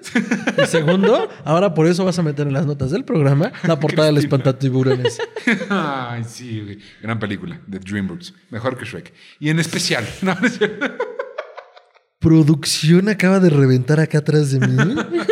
Y yo no quiero ver el outro de este programa. Yo estoy viendo la carita de producción acá atrás y están así de. mm. Shot. Pues sorbito, ¿no? En especial Britney Spears comenzaban todas a vender muchísimos discos. Pero cuando existe una princesa del pop, por definición, tendría que existir una reina del pop. Y a la reina, hasta el mismísimo rey se la rodilla. Donde pisa leona, no camina una gata. No camina una gata, Dios. La gira comenzaría en una fiesta privada para 3.500 personas. Privada para 3.500 personas también es perdón, pero no. No es privada, no fue tan privada. En épocas prepandemias sí suena Bueno, Eso sí, prueba. Um, la cual rápidamente se volvió un caos de gente que quería entrar, al grado de que la policía tuvo que llegar a las premisas del lugar donde se ¿Ya te llevaría a dijiste cabo el las premisas? Las premisas de donde se llevaría a cabo Qué el pocho te. Premises. The premises. No, The pues es que ya uno- De- el show fue transmitido en línea por Microsoft y alcanzó a 9 millones de fans alrededor del mundo. Transmitido en línea por Microsoft. Qué época para estar vivo era esa. Ya, pues el 2000, vean un poquito 2000. No, sí, es que ahorita dirías fue una YouTube session. Sí, sí, un live de Instagram. Un live session. Antes de lanzarse oficialmente a la gira, se casó con Guy Ritchie en diciembre del 2000, en una ceremonia secreta en un castillo escocés. Y ahora sí, con anillo en mano, se fue con sus dos hijos a recorrer el mundo con 200 personas de staff, mil toneladas de equipo, coreografías difíciles y peligrosas, muchos outfits y el único objetivo de disfrutar del amor de la gente mientras bailaba y cantaba en los escenarios. El único punto negativo del tour sucedió al final, ya que el 9 de septiembre del 2001, dos aviones de American Airlines fueron secuestrados y se estrellaron en las Torres Gemelas del World Trade Center en Nueva York, resultando en 2.800 2.887 muertes y más de 25.000 heridos. El día del atentado, Madonna canceló su show en Los Ángeles y en los tres siguientes hubo un minuto de silencio. Un minuto de silencio en un concierto. Es un statement pesado. ¿Hay, ¿Hay video de eso? Como para. No, porque en esa época no había tantas cámaras o no, No, las pero a lo permitían. mejor del propio tour, algo, nada. Ah, del tour sí. O sea, Pero del, del minuto, me no, refiero. del minuto de silencio Va a estar o poderoso. está difícil de encontrar, pero sí debe estar poderosísimo. fuerte. El evento, eh, el evento del, del 11, Del 9-11. del, perdón, del 9-11 causó muchísimo, gracias, causó mucho impacto en Madonna y sirvió de inspiración para su siguiente disco, American Life o Vida Americana, que salió en el 2003. Un disco lleno de sarcasmo, análisis y la peor Bond song de la historia, Die Another Day o Muérete otro día. Uy, qué mala fue esa película. Todo, güey, todo. Y la canción la deshicieron. Híjole. Sí. En general, ya sea por, las, por divididas que estaban las opiniones en esos años acerca del patriotismo americano y de las acciones del gobierno, o real y objetivamente por la- la calidad del disco, no hubo un buen recibimiento y fue catalogado, catalogado como antipatriota. M grabó, pero decidió no lanzar el video de la canción que dio nombre al disco debido a la recién explotada guerra entre Estados Unidos e Irak. El video era ella en el campo de batalla como soldado, o sea, Uy, no. era un disco temático acerca de este tipo de cosas, Pero iba a sonar proselitista. ¿no? pero él decidió inteligentemente no sacarlo en ese momento, cosa que si Pepsi hace un par de años hubiera hecho con ese comercial que hizo con eh, la Kardashian, nuestra amiga Kendall. Kardashian. Kendall Jenner. ¿Kendall Jenner? Kendall Jenner. Kendall Jenner, en el que celebran las protestas. Total, que tomó una buena decisión y no, no lanzó el video. No lo vi. ¿No lo viste? Fue súper polémico. ¿Hace qué? 2017 fue? Fue hace un- O dos no- años, o no un me acuerdo. No, no tanto, ¿eh? También aguanten, tengo memoria de teflón. En pues. 2018 Pepsi lanzó un, un comercial donde hay dos grupos manifestándose uno en contra del otro y al final se paran y sale esta chica que es modelo diciendo, espérense, espérense, y le ofrece una Pepsi al otro lado y a todos una... sí. Ah, creo que sí. Fue súper polémico, no debió salir y menos en Fue esa en época. 2017. Ya estoy viendo el meme de Coca. A ti no te sale. Cállate, a ti no te sale. Ay, como el azul mango. No es cierto, azul patrocinanos. Bueno, continuando. Otro evento que dio de qué hablar en el 2003 fueron los MTV VMAs, en los que Madonna cantó del lado de Britney Spears y Cristina Aguilera la canción Like a Virgin. Y la presentación terminó con un beso francés entre la reina y la princesa del pop. También se empezó a Cristina Aguilera, pero nadie lo peló. Todo el mundo quería ver el beso entre la reina y la princesa. No, sí lo pelaron. Solo sobrevivió más el otro. Es que también Britney tiene muchísimo más peso que Cristina. Y sí. Cito. sí, sí, Besé a Britney Spears. Soy la mami popstar y ella es la bebé popstar. Y estoy besándola para pasarle mi energía. ¿Neta dijo eso? Wow. textual, no sabía que había quote directa de esto. No, pues con razón Britney acabó bien pelón.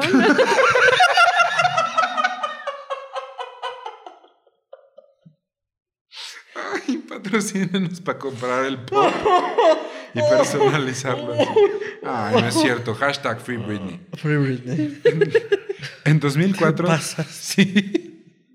Uy. En 2004 sacó el libro de fotografías X-Static Pro igual a CES, que si lo lees como objetivamente es Static Process, pero es como Static Process, no sé, está raro. Un juego de palabras Es un juego, en sí, inglés, raro, ¿no? de- ni de palabras, creo que es como de letras, güey. Ah, ah, ah. Y poco después comenzó a escribir libros para niños, inspirados parcialmente en el Cábala y en sus hijos.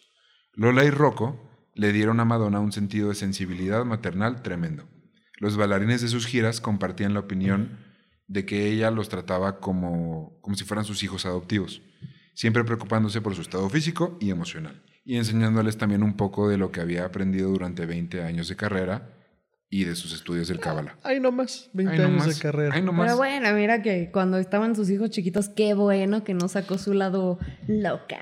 Otra vez Sí, que sí. estamos viendo ahorita. Que ahora, ¿quién le pone a su hijo Rocco? Pero bueno, esa es otra cosa. Pues. No, no, no tengo ningún comentario. Cuando no estaba de gira, Madonna se sumergía en una vida doméstica en su mansión de Inglaterra, siendo una madre completamente dedicada a sus hijos. Ahora, no todo era perfecto. En su terreno, la pareja celebraba fiestas de cacería, cosa que después grupos ambientalistas terminarían, can- can- terminarían cancelando y, pues eventualmente, la neta, si punto para ellos, dejaron de hacerlo. Porque pues no está cool la cacería. Entonces generó presión y Ajá. funcionó. Y dijeron, ya no lo vamos a hacer, cool. ¿ok? Chingón. Fuera de eso, todo parecía ir bien. M se relacionó con la alta sociedad inglesa. Espero que esto no sature, como siempre, el micro. Aunque nunca ha sido una supermillonaria derrochadora. De hecho, muchas personas de su alrededor han declarado que se fija mucho en cuánto cuestan las cosas y evalúa la relación calidad-precio. O sea, es de estas personas que ya tienen la lana del mundo, pero aún así, te comes una manzana de aquí que cuesta, la pagas, cabrón. Sí, bueno, uno no se hace rico gastando. Así es. En su fiesta de cumpleaños en el 2005, Madonna celebraba una fiesta, con una fiesta de equitación. Equitación es la práctica de montar a caballo. Mira, ya no te voy a ayudar a hacer la, la- Lo intento. el tono pedante hasta que lo sientas en Lo tu estado- corazón. lo he estado intentando. Practícalo más. Alza el dedo, a lo mejor eso te ayuda. Ah, entonces, en una fiesta de equitación. Bye, bye, bye, va, casi, casi. Eh, en su terreno, en su casa, eh, estaba practicando y de repente el caballo la tumbó de la silla, causándole fracturas en la mano, la clavícula y en tres costillas. Ese accidente fue famoso, ¿no? Sí, ¿Se sa- salió en salió en medios? todos los medios. Bueno, me acuerdo un poco. De hecho, todo lo que hace Madonna en su vida sale en los medios, güey. Pues sí, güey. Es que Justo ahorita me... la magnitud que tiene. O sea, no puedes ni salir al súper porque ya te tomaron 20 fotos. Qué Ajá. feo decir eso. Estuvo muchos meses incapacitada y sus huesitos todavía no terminaban de sanar cuando la reina del pop ya se había parado de la cama del hospital, diciéndole a sus productores que quería hacer un disco que sonara a, cito, Ava en drogas. Chiquitita, the truth. Grandes aspiraciones para ese disco. Ese mismo año salió Confessions on a Dance Floor o Confesiones en la pista de baile, que fue altamente influenciado por la música que Madonna escuchó cuando crecía, de entre ellos ABBA, y es una mezcla de dance con electrónica. Para el video de la canción Hung Up o Colgaste, sus huesos todavía no estaban sanos. No. Y aún así bailó como si fueran los años de Like a Virgin. No manches, o sea, ese video yo lo vi N veces y te juro que no se le ve nada. O sea, baila y le ves la cuerpa y dices, no puede ser que tengas 50 años y tengas ese cuerpazo así. Y además de esa edad, tenía tres costillas rotas, la mano y la cadera. Manches, no sabía eso. Todo roto, sí. En su gira durante el 2006, las acrobacias y los bailes ya consistían en saltar de una estructura a otra en el escenario, lo cual demandaba mucho esfuerzo físico de parte de todos, no solo ella, sino de sus bailarines, que punto que estuvieran en sus 20 aún así eran como, güey, está cabrón. No, en sus 20 y recuerdo, al último show que yo recuerdo haber visto bien a conciencia de Madonna fue el Supertazón. Ajá. Ah, ¿Qué nivel de bailarines? Vamos a llegar a eso. También mameyes. Una particularidad de ese tour, llamado The Confessions Tour, es que a medio show Madonna salía en pose de Jesús crucificado, pegada a una cruz de espejos. Usted no aprende, ¿verdad? Te digo, a sus hijos les decía, no, mijita, yo te, yo te trato bien, aprende y después, años después. Dame un minuto, déjame cuelgo de esa cruz. No lo hagas en casa, hijo, ¿ok? Lulu, ¿estás de acuerdo? No te puedes crucificar todavía, mijita. Todavía estás muy chiquita para caber en la cruz. Pero yo sí. Pero yo sí puedo, así que. Pero yo sí puedo. Esta sección en particular molestó a varios grupos católicos, cristianos, judíos y musulmanes. Digo, porque para quien no lo sepa, Jesús eh, lo consideran el Mesías en el cristianismo, pero en todas las grandes religiones eh, de origen semítico, es decir, de ese desierto, es un profeta. Entonces sí, puedes hacer enojar a las cuatro al mismo tiempo. Ante las respuestas de estos grupos, Madonna solo declaró, cito, Jesús lo hubiera amado. También invitó al Papa Benedicto XVI a su show en Roma. Oh my cross. El, Papa no asistió. no. Qué pena por él, güey. ¿Cada cuándo te ofrecen boletos gratis para ver a Madonna? Madonna. Yo creo que el Papa así en su oficina, así. ¿Y por no me dejaron? Sí, quiero ir, pero no me dejan los accionistas. La congregación de la doctrina de la fe. No hubiera likeado la foto de la modelo brasileña. Oh. Este fue el que le sigue, pero sí. La cruz que Madonna sí ha tenido que cargar durante toda su vida debido al nivel de fama que tiene, ¿entendiste? Qué listo. Es la de tener sus parejas en su propia sombra. Y para un hombre duro y orgulloso como Guy Ritchie, esto no era algo que iba a pasar de, la, de así, de nada más, de sombra. Todos. Desde 2005 comenzaban a haber tensiones en público de la pareja, pero fueron a terapia y les ayudó bastante tanto que decidieron adoptar un bebé. Voltearon hacia Malawi, un pequeño país africano con una población rural que depende de su agricultura y de la ayuda extranjera para sobrevivir y que ha sufrido durante décadas una pandemia de VIH o SIDA. El proceso de adopción fue grabado como parte de un documental sobre la situación del país, producido obviamente por Madonna. Y si ya veníamos en esta línea, no podíamos parar acá. Hubo mucha controversia sobre la adopción del pequeño David en Malawi. Las leyes locales exigen que cualquier persona extranjera que quiera adoptar en este país debe vivir al menos 18 meses en Malawi en, como un periodo de prueba, digamos, de la adopción. No, y además como también de generar ciertos lazos, no nada más vienes y te vas. Pero el caso de Madonna fue tratado como un caso especial y pudo llevar a David a Inglaterra y pasar esos 18 meses de prueba en casa. Acusaciones de abuso de poder, aprovechamiento de la ignorancia de la gente local sobre procesos legales o simplemente millonaria abusiva llegaron a los TV Notas de todo el mundo. M fue al Deja de decir TV seguro es marca registrada. Ay, perdón. Revistas de chismes. Revistas culeras de chismes. Entonces. M fue al programa de Oprah Winfrey a declarar al respecto sobre el proceso de adopción y que quería de verdad apoyar a la comunidad en Malawi.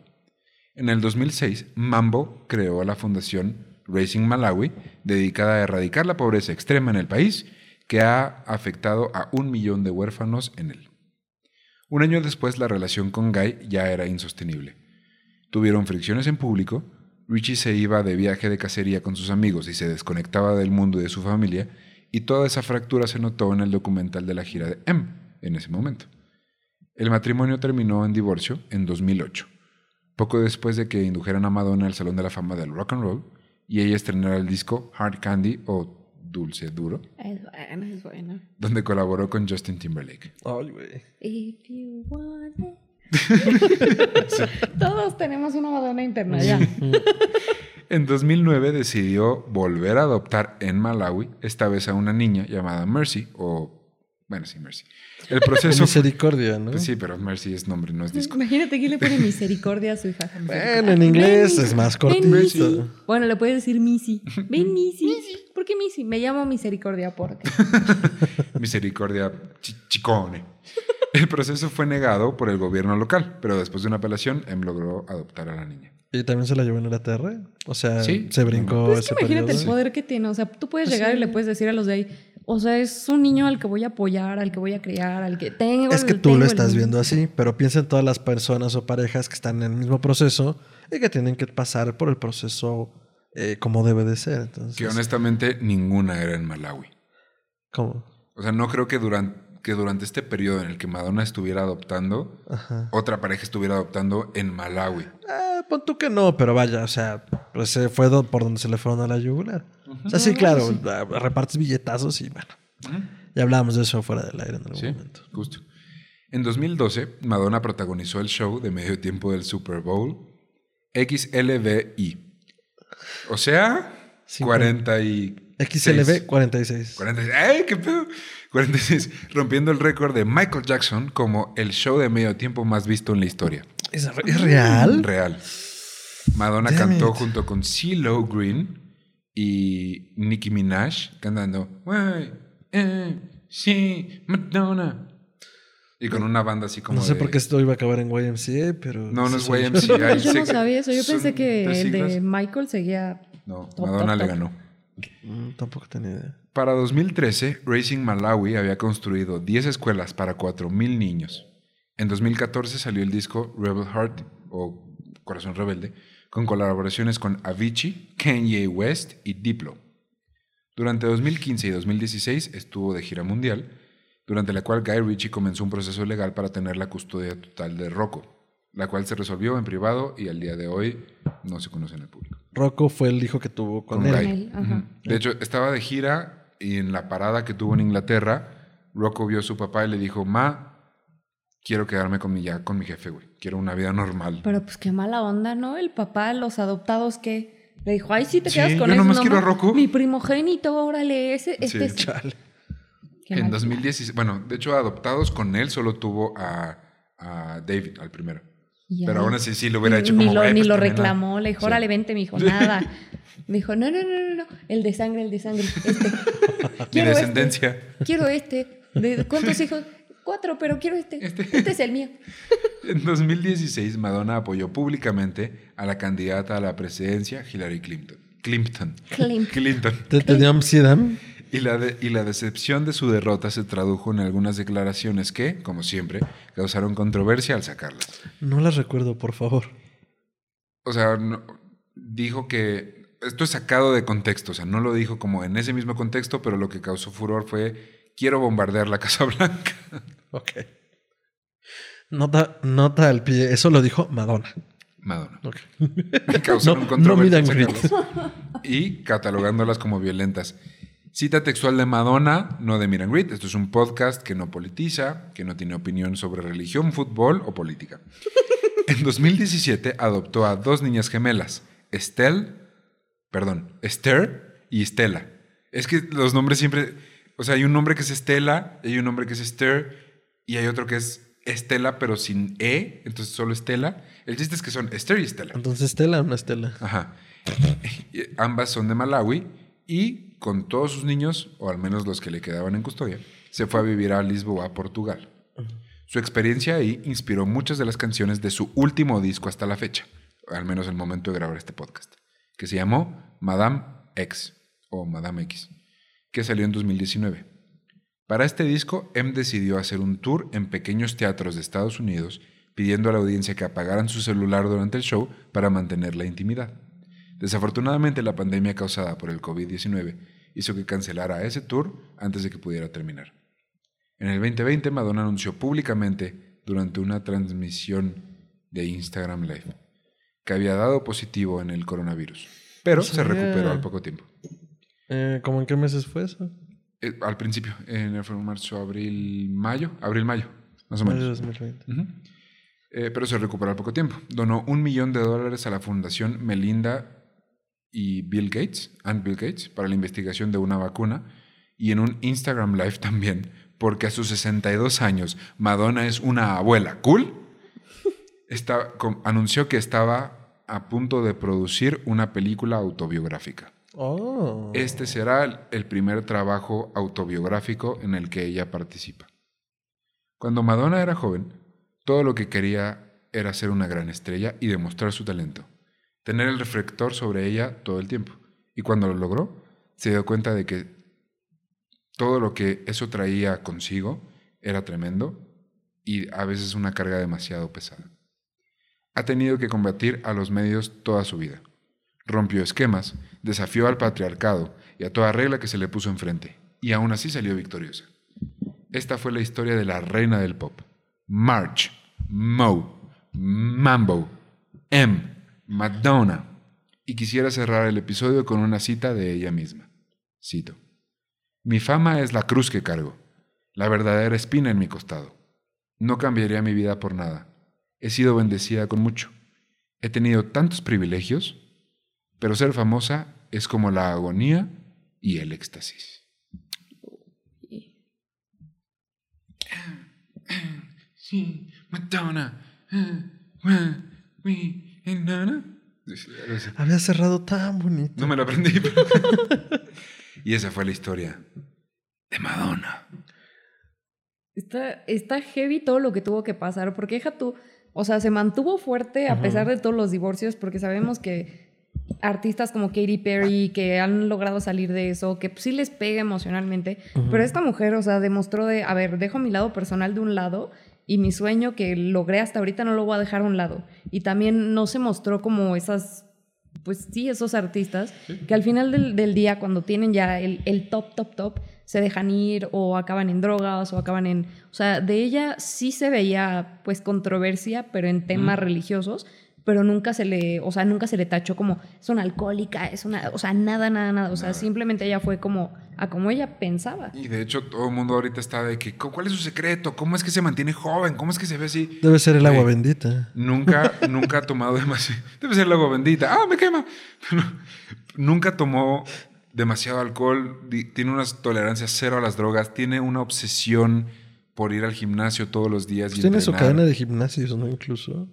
Eso fíjate que no lo sé, pero creo que sí. Creo, Creo, que, que es- creo que tiene su cadena de gimnasios y no sé si iba a abrir o abrió uno aquí en la Ciudad de Ah, México. sí, era accionista, este, sí, en uno de aquí en la Ciudad de México. Algo así. es, o sea, es una de las pocas estrellas creo que vamos a tener en este podcast que neta nunca, o sea, siempre fue como po- muy poco alcohol o nada de alcohol, cero drogas, mucho ejercicio, mucha dedicación, mucha práctica, mucho baile, mucha música, sexualidad completamente abierta, güey. Eso me, durante la, la- el tiempo en el que ella estuvo activa y en el que creció, dijo, a mí me vale madre, güey. O sea, eh, ¿sabes? Me, la admiro muchísimo por todo esto. Además me encanta que también como que ella ha sido tan ícono que en N películas, N series han hecho referencia como a ella. Por ejemplo, estaba viendo, me encanta El Diablo Viste a la Moda. Ah, una de las escenas icónicas es con una canción de Madonna, la de Sí. Vogue. O en la película de Sex and the City también hacen referencia a un... Están en una conversación, está la, la principal que es Carrie con su mejor amigo y están hablando de You're wearing white like a virgin, touched like the very first time.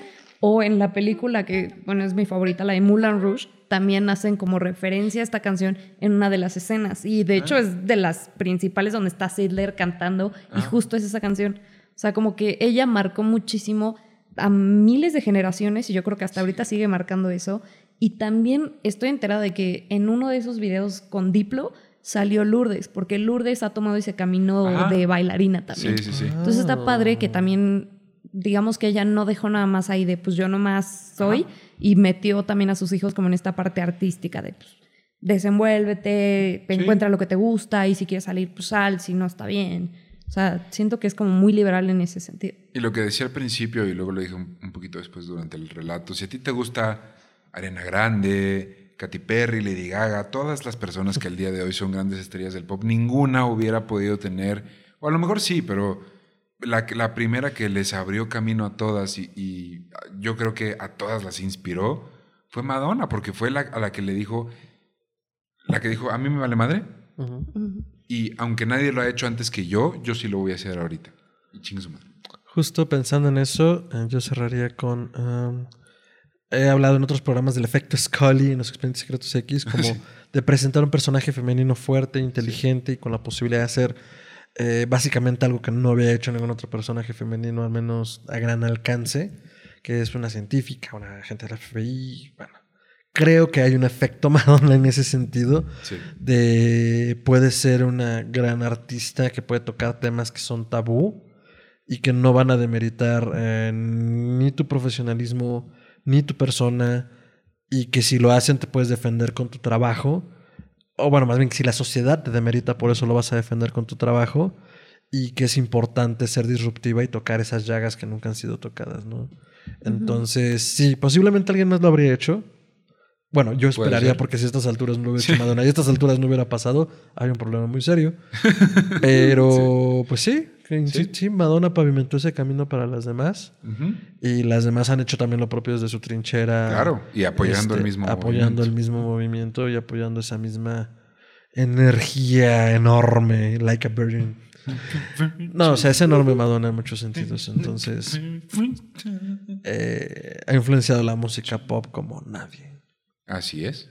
¿Algún último comentario que nos quieres hacer? Yo cerraría con, Bien. ella es como la imagen de te puedes adaptar a lo que sea. Ujú. Todos los años que pasó, la época ochentera, la noventera, 2000, que es pop, y ahorita que se está metiendo más con DJs, que son música electrónica. Con Maluma, güey. Tuvo una canción con... Ma- O sea, está- Ah, sí N, es N cierto. canciones. no está en la playlist, no está buena, pero sí está. Existe. Yo creo que ella nos ha enseñado a que es difícil, pero sí te puedes adaptar. Claro. Y ante todo lo puedes sacar adelante. O sea, siento que, como dice Fer, ella nos da como esa, ese sentido de empoderamiento de Gracias, tú puedes hacer lo que gracias. quieras, tú puedes hacer lo que quieras, si tú estás feliz con ello. Y mientras tampoco te estés como, pues, a ti dañando de, de- de forma emocional. O sea, ella siempre mostró de, ¿sabes qué? Ya no puedo con esto, le voy a dar un break. O sea, siempre tenerte a ti presente, a ti lo que te gusta y adaptarte a lo que venga. Y todo va a salir bien. Así es. Y si llegaste hasta acá, hasta, hasta, hasta acá, porque no sé cuánto haya durado esto, pero si llegaste hasta acá y nos estás escuchando y eres mujer, que nadie te limite jamás a lo que sea que tú quieras hacer con tu vida, con tu espiritualidad o con tu sexualidad. Tú sigue adelante y haz lo que tú pinches quieras siempre. Sigue el ejemplo que nos puso Madonna enfrente y que te valga madres, ¿ok? Muy bien. Mi amigo, ¿tus redes? A mí me pueden encontrar en Twitter y en Instagram como arroba mantrasaya, eso es con I latina y doble al final, arroba mantrasaya. Comparto las voces de mi cabeza, proyectos en los que ando, eh, Meet and Greet, historia colectiva y otras cositas que andamos haciendo en colaboraciones con otras personas del medio y eh, también las voces de mi cabeza. Si gustan seguir escuchándolas y participar de ellas, me encuentran también en Facebook como Fernando Santa María, con un turbante muy simpático, memes de gatitos. Los Simpsons lo hicieron primero, eh, Lovecraft también, y los expedientes secretos X son vida. Y pues ya saben, también nos pueden encontrar en las redes de Histeria Colectiva Podcast. Increíble. Erin, tus Ahí me pueden encontrar en Twitter como ErinCamC. Ahí es donde pongo todas las cosas que odio de la vida, si me levanté bien, si me levanté mal, pequeños lyrics de canciones que me gustan. Y claro, en Instagram como Erin de Camacho. Todos los lunes pongo una recomendación diferente de música electrónica. A mí me pueden encontrar como arroba tiranosaurio Rix en Instagram y Twitter. Eh, ustedes síganme y luego vemos qué contenido subo y qué les gusta o qué no. No les voy a spoilear nada porque se pone picosito, se pone sabroso. Y a este podcast lo pueden encontrar en Instagram, Facebook y Twitter como arroba mgrit podcast. Eso es MG R-W-T Podcast. Ahí vamos a estar compartiendo la portada, el tráiler, las notas, los videos, que la entrevista con Letterman, no es cierto, ese no va a salir. Ah, bueno, un, un cachito. Si Eren, eh, si Eren me convence, si Eren y Fernando me convencen, publicamos un cachito de 15 segundos de esa entrevista. Yo no se los haría, pero si ellos abogan por el diablo y me convencen de hacerlo, les ponemos un cachitititito para que vean más o menos qué tan tenso estuvo. Yo nunca me había sentido tan incómodo. Y fuera de eso, muchas gracias por seguirnos hasta acá. Eh, espero hayan tenido una increíble Navidad y espero tengan un increíble y musical año nuevo con Miles Davis, con Madonna, con Johnny Cash, con Jerry Lee Lewis, con Nina Simone, con todos de los que hemos hablado y con los que seguiremos hablando el siguiente año. Los queremos muchísimo y nos vemos el 2021. Por fin se acabó esta pesadilla. ¡Adiós! Ay, y recuerden que la vida sin música es un etcétera. Hasta entonces.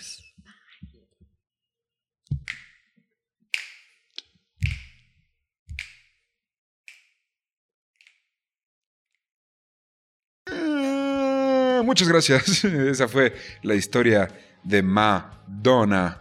Madonna. ¿Qué te ha parecido la historia de Madonna? Que me da mucha risa que entre más cómodo te sientes con el podcasting haces cosas más chistosas. pues wow, o sea, no podemos esperar otra historia. Esta mujer fuerte, empoderada, que pavimentó el camino para muchas otras. Y francamente para muchos otros artistas. O sea, pavimentó el camino para una industria del pop distinta. Como Michael Jackson y como también muchos otros. O sea, me refiero a que no podríamos hablar del mundo de la música y de la industria de la música como se conoce hoy sin pensar en Madonna. ¿Lo habría hecho alguien más? Posiblemente. O más bien, yo hubiera esperado que sí. Pero lo bueno, bueno, más bien lo hizo ella y lo hizo en un momento crucial. Ya hablábamos de esta libertad. Hashtag Madonna lo hizo primero. Hashtag Madonna lo hizo primero. Tenemos varios hashtags de quién lo hizo primero. Vamos, vamos a juntarlos todos. Y en el momento en el que lo hizo fue clave porque, pues era, no sé, la época de los yuppies, la industria, el mercado de valores. Los hombres tienen el poder y manejan el mundo. eh, Y, y- y surge alguien como Madonna, ¿no? Entonces, eh, yo fascinado, sacó- sacó- salió mi Madonna interna y no está para regresarse. Entonces, pues yo en este momento voy a ir a la lista curada por el buen Ricardo Medina a, como virgen, como si me hubieran tocado por primera vez escuchar a Madonna. Y ahí va a estar súper disponible. Ah, Recuerden que estas playlists se hacen artesanalmente. Viene de toda la discografía que se puede, que pude encontrar en plataformas de streaming. Así que va a estar por ahí como MIG, episodio 8, Madonna. Y el link va a estar aquí abajo para que le den clic, les abre Spotify y nomás le dan play. Y disfrutan de toda la música de esta mujer. El día de hoy no, no traigo el libro en físico porque como ustedes sabrán a veces hay que leer de manera digital. La nueva, las nuevas tecnologías nos permiten leer en la compu o en el celular. Pero, Hasta que te quedan los ojos rojos. Ah, pero para eso tenemos nuestros lentes de luz ultravioleta azul púrpura. Entonces, eh, pero la portada sí va a aparecer por aquí rápidamente. Perdona producción que lo hago hacer estas cosas, pero... es ya deja sí. de decir que producción haga estas cosas, solo di lo que va a aparecer. El, eh, la- es la portada del libro Madonna, Like an Icon, de Lucy O'Brien. Les voy a ser honesto, Madonna al día de hoy no tiene un trabajo biográfico autorizado. No hay un solo libro, una sola película al día de hoy que esté autorizado por ella que diga toda la verdad. Si- no sé si se pudieron dar cuenta, pero durante, durante el episodio intenté no dar por hecho nada, que porque nada está confirmado, sin embargo intenté hablar de las cosas que sí podemos saber a ciencia cierta y que sí pasaron, que están confirmadas Eso está interesante. para, para no, no mentirles. Yo no les mentiría a ustedes jamás, y mucho menos a, a nombre de una persona que pues no lo ha autorizado. Pero lo que sí, como lo mencioné en el episodio, No he autorizado mentir por mí. pero, pero sí va a salir una película biográfica producida por ella. Entonces cuando salga, pues con mucho gusto nos la echamos y la podemos comentar por ahí. A lo mejor alguna reseña, pero tal vez eso ya venga en el contenido un poco más exclusivo por ahí. Perdón, ¿qué? No quiero- no ¿Vamos quiero a tener hacer- contenido exclusivo? Por supuesto. Eso sí se lo tienes que avisar a producción. Pero eso viene un poquito después, no quiero hacerles spoilers. El, chi- el chiste es que si se interesan más por la vida y obra de Madonna, pueden también buscar su libro Sex y, y el otro, que tiene un nombre extraño, extraño. Y no sé si lo puedan conseguir, la verdad es que se hicieron pocos ejemplares y al día de hoy ya son muy caros. Pero bueno, también está eso. Y hay prácticamente un documental por gira mundial de las que ha hecho. Entonces es también si las pueden encontrar y las quieren ver para ver cómo son sus shows, pues adelante. Y nos cuentan qué tal. En sus me encomento, en sus ahorita vayan y también denle me campana, me gusta, me suscribo. Muchas gracias por todo el apoyo y por darle me, me, me escuchan, por darle escuchar a clic a todos estos episodios. Y por apoyarnos y seguirnos en nuestras redes. Ahí van a estar las notas y la playlist. Muchas gracias. Feliz año nuevo. Feliz año nuevo. Esperamos que el 2021 sea un gran año para todos. Los queremos mucho. Feliz cambio arbitrario de año. Tu dona.